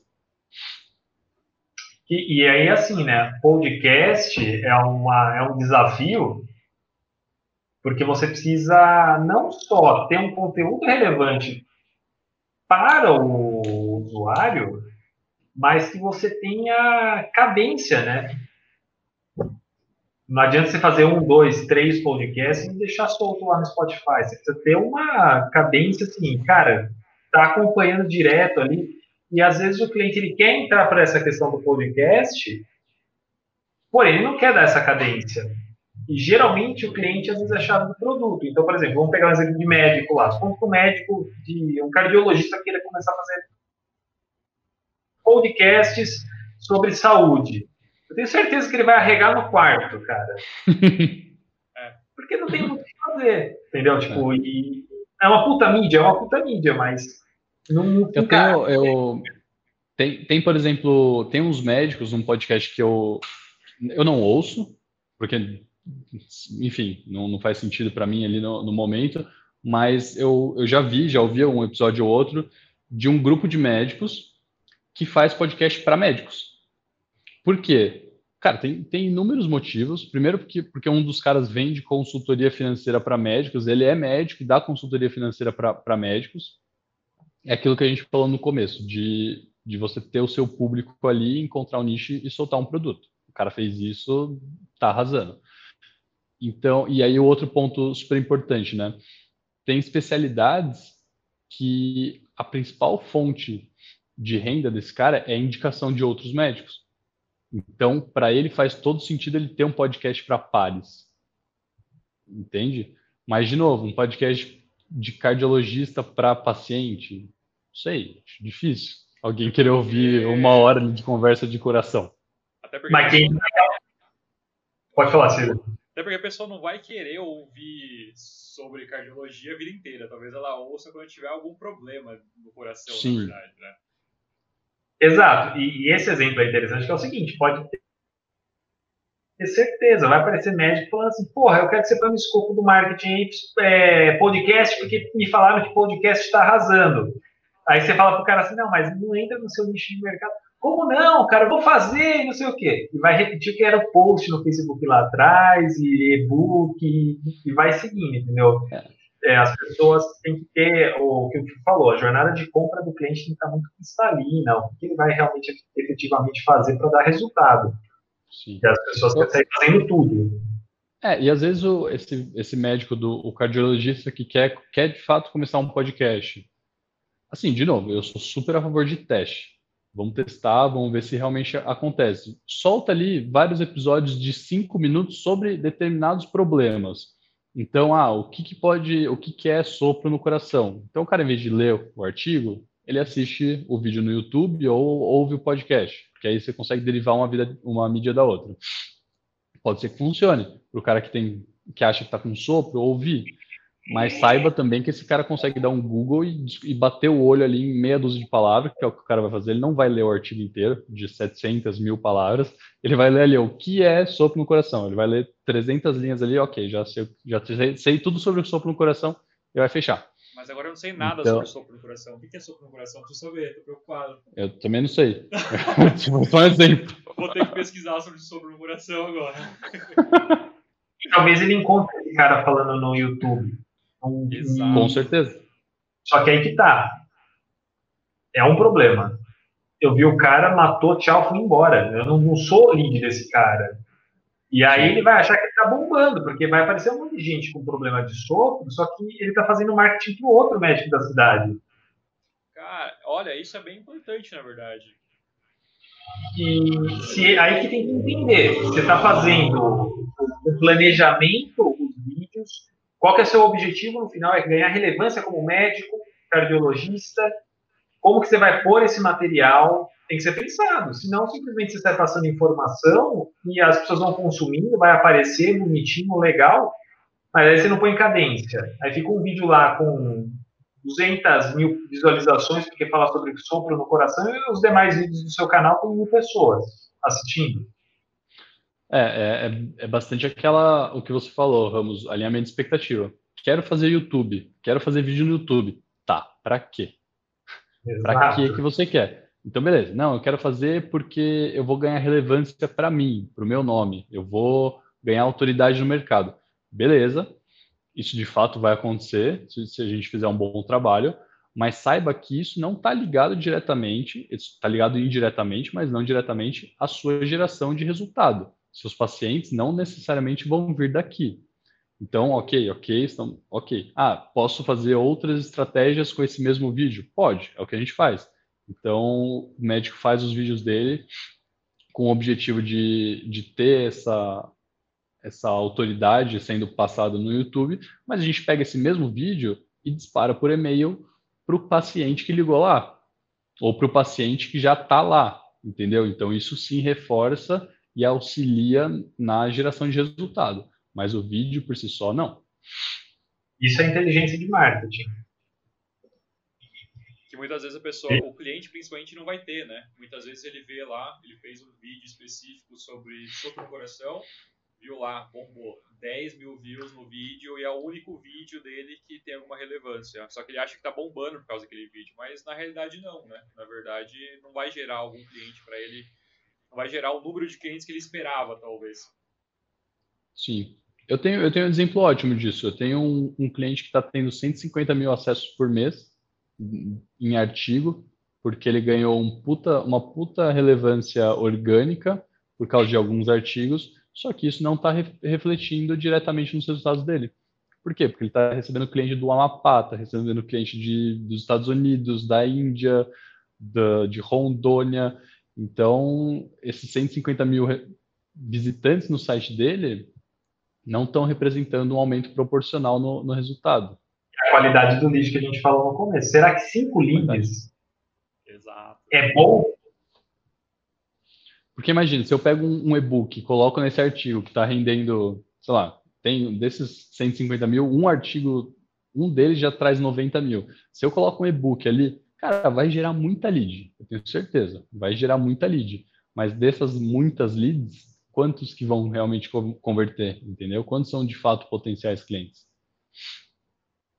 Exato. É complicado às vezes passar isso para o cliente.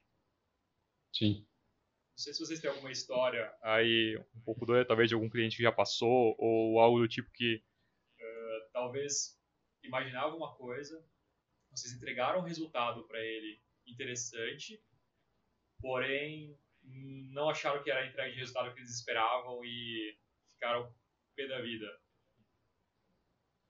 Direto. Sempre acontece. Né? Principalmente quando o cliente ele quer liderar o escopo da campanha, ele quer. Já tive problema com alinhamento de expectativa, acho que é a palavra. É o que colocou bastante, né? Exato. Por exemplo, eu já tive cliente, ah, eu fiz uma campanha grande para um cliente de TI, assim, tipo, de nível internacional, e eles tinham um budget de 10 mil reais para vender um produto de, de call, tipo Skype e eles queriam investir no LinkedIn, só que eles não tinham expertise dentro da ferramenta e eles trabalharam toda a campanha como se fosse vender para o Facebook. Conclusão, perderam 10 mil reais. Assim, torraram 10 mil reais. Queimou a grana. Por quê? Porque o cara que, tava, que era o gestor de marketing dentro da empresa lá que estava em cooperativa com o cliente que eu estava trabalhando, não, porque no Facebook a gente alcança resultados astronômicos dessa maneira. Não, não alcançou a expectativa do cliente. Então acontece. A ferramenta era outra, na verdade, né? É aquele negócio que a gente conversou também. A pessoa não entende que cada ferramenta ela trabalha de uma forma diferente, né? Eu tenho um case, eu vou compartilhar com vocês, que é o seguinte. O Felipe até conhece esse cliente, é o Carlos Maceira. Legal. Ele é um consultor de gestão do, de segurança do trabalho.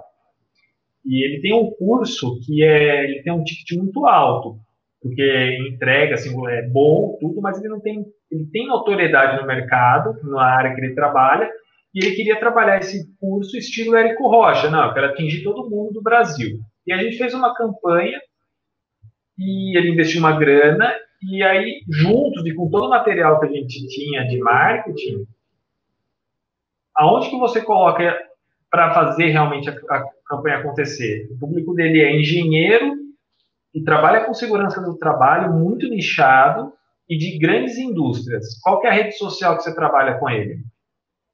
LinkedIn. Assim, se eu for LinkedIn. Só que não vendi nada no LinkedIn. Sabe aonde que eu fui vender? Facebook. Porque é quando o engenheiro está cagando na privada da casa dele 8 horas da noite, tá vendo anúncio.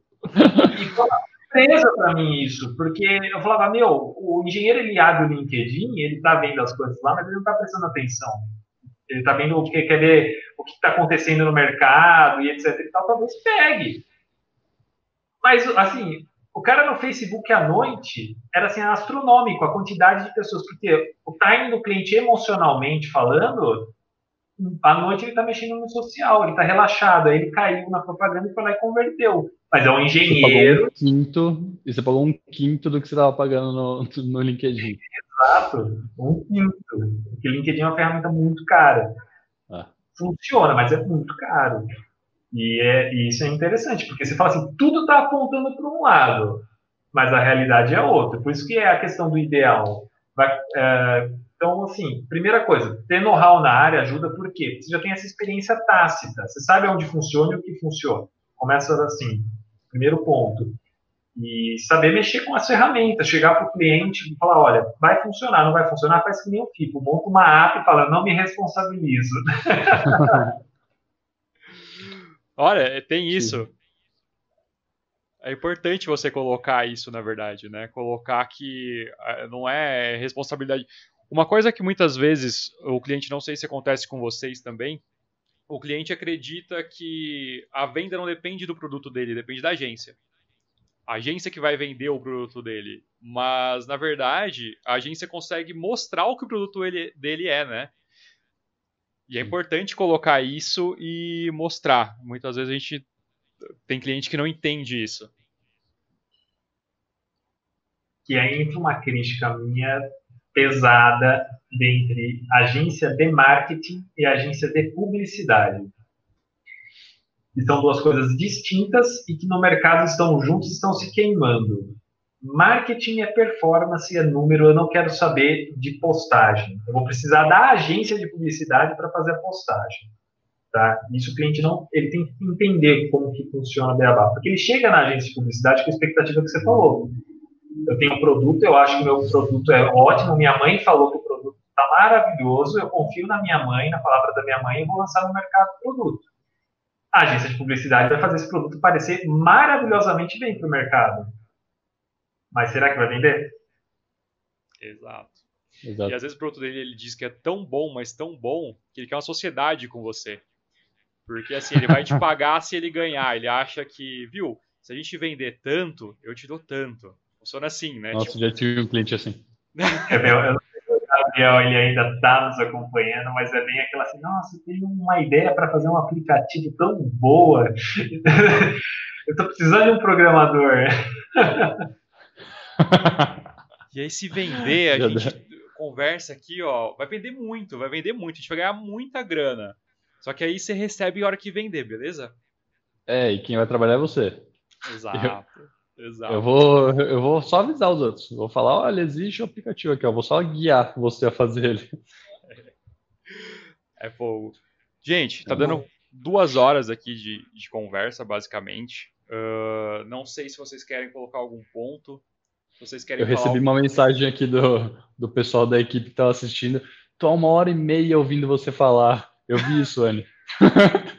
Talvez nunca não aguentou tanto tempo assim de Felipe na cabeça. Acho que não.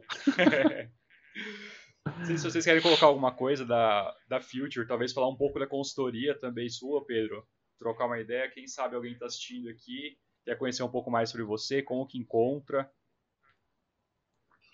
Vamos lá. Uh, sobre a consultoria, você pode me encontrar no LinkedIn, Pedro Ramos, você me adiciona lá, a gente pode começar um primeiro contato ali. Eu não estou pegando, não vou fazer uma propaganda aberta com contato direto, porque eu estou engargalado de cliente.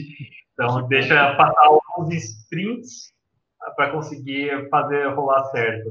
Mas uma última mensagem que eu queria dizer é assim, independente do negócio, o segredo é você começar organicamente, pequeno, trabalhe, faça o que o Felipe falou, põe a mão na massa e veja o que é a realidade do marketing.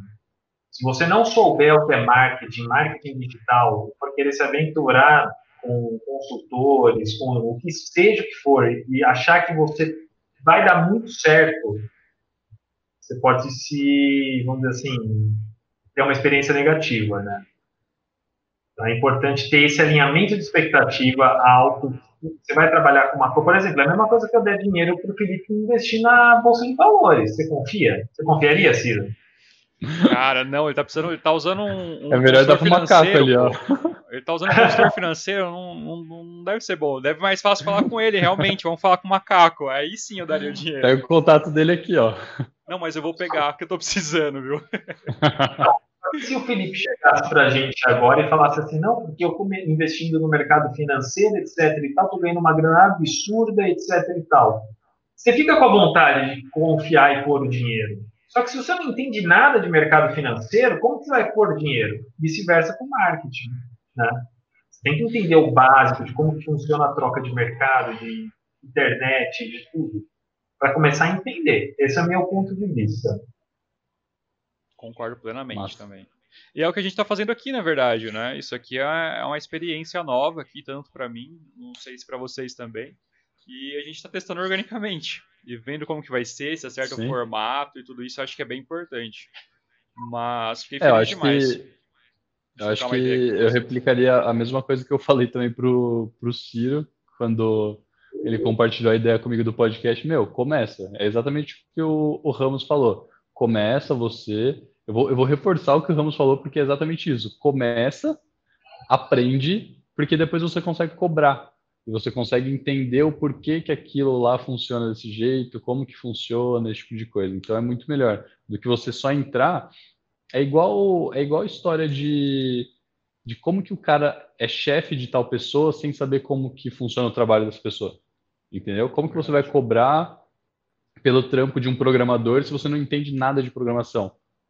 Cara, meu pai falava antigamente, todo mundo já deve ter falado para um filho, já deve ter ouvido isso de, de, alguém mais velho, que é, pô, o cara vai te passar a perna porque ele vai te falar que ele faz em 10 horas, só que ele faz em duas, e aí ele vai fazer as, 8, as outras 8 horas fazendo qualquer outra coisa, entendeu? Então, se você souber como funciona o processo, testar, é muito mais fácil para você, inclusive, orientar a pessoa de, ó, eu fiz assim, assim, assado funcionou. Por que, que você já não começa por aí? Não tem essa de você tá pagando a gente de marketing, a gente de marketing tem que fazer tudo. Você tem que ajudar, é um trabalho a quatro braços. Então, acho que é muito isso. E Exato. fazendo, colocando a mão na massa é quando você aprende também como que é a parada, né? Não tem outro jeito de não aprender se não for errando, na verdade, né? Eu, eu penso Exatamente. assim também. Legal. É, o, o, erro, tem uma frase que é interessante que é assim, não existe você errar, né? Ou você aprende ou você aprende a não fazer daquele jeito que você estava fazendo, mas você sempre aprende. Olha, eu vou guardar as frases para a vida. É Olha, o melhor encerramento incrível com com Depois dessa frase, é melhor a gente encerrar, porque o Felipe não conseguir fazer nada melhor que isso. gente, obrigado mesmo por ter participado aqui. Eu espero que a gente tenha outros. Eu estava gostando do Felipe que a ideia é a gente começar aqui testar desse formato, mas eu quero mais para frente a gente fazer uma parada presencial. Que aí eu acho que vai ser um negócio mais legal, entendeu? A gente ter uma mesa, olho no olho, trocar uma ideia, isso eu acho que vai ser mais interessante. Talvez a gente colocar outros assuntos também, assuntos mais contraídos e tudo mais. Mas eu acho que isso aqui vai ficar um ensinamento muito legal para muita gente, né? Principalmente quem quer começar a trabalhar numa agência ou quem precisa de uma agência e talvez não tenha ideia como funciona, talvez entender um pouco de como que é dentro, isso pode ajudar bastante gente. E brigadão mesmo por vocês estarem comigo. Valeu, Ciro, valeu, Ramos, valeu todo mundo que estava escutando a gente até agora. Foi bem legal, cara. Eu não, não tinha ideia do quão, do quão divertido ia ser isso. Eu tinha certeza que ia ser legal pelas pessoas que estão aqui juntos. Mas, cara, eu gostei bastante. Eu acho que, que, igual eu comentei ali sobre o tempo, né? Eu não ser o público-alvo. Mas, cara, são duas horas de conteúdo bem legal, assim, para quem tiver interesse nesse, nesse tópico, entendeu? Relacionado a marketing, tanto na questão de como você começar um negócio. Então, pô, tem três pessoas aqui falando sobre três visões diferentes de como fazer isso. Então, é putz, é um conteúdo riquíssimo assim para quem for ver, entendeu? Exatamente isso. Passa rapidinho, bate-papo muito bom. E tenho certeza que vai escalar aos poucos, vai acertando e vai, vai dar muito certo, sim. Agradeço demais. Foi muito bom. Obrigado demais, galera. Até a próxima. Até mais, Valeu, gente. gente.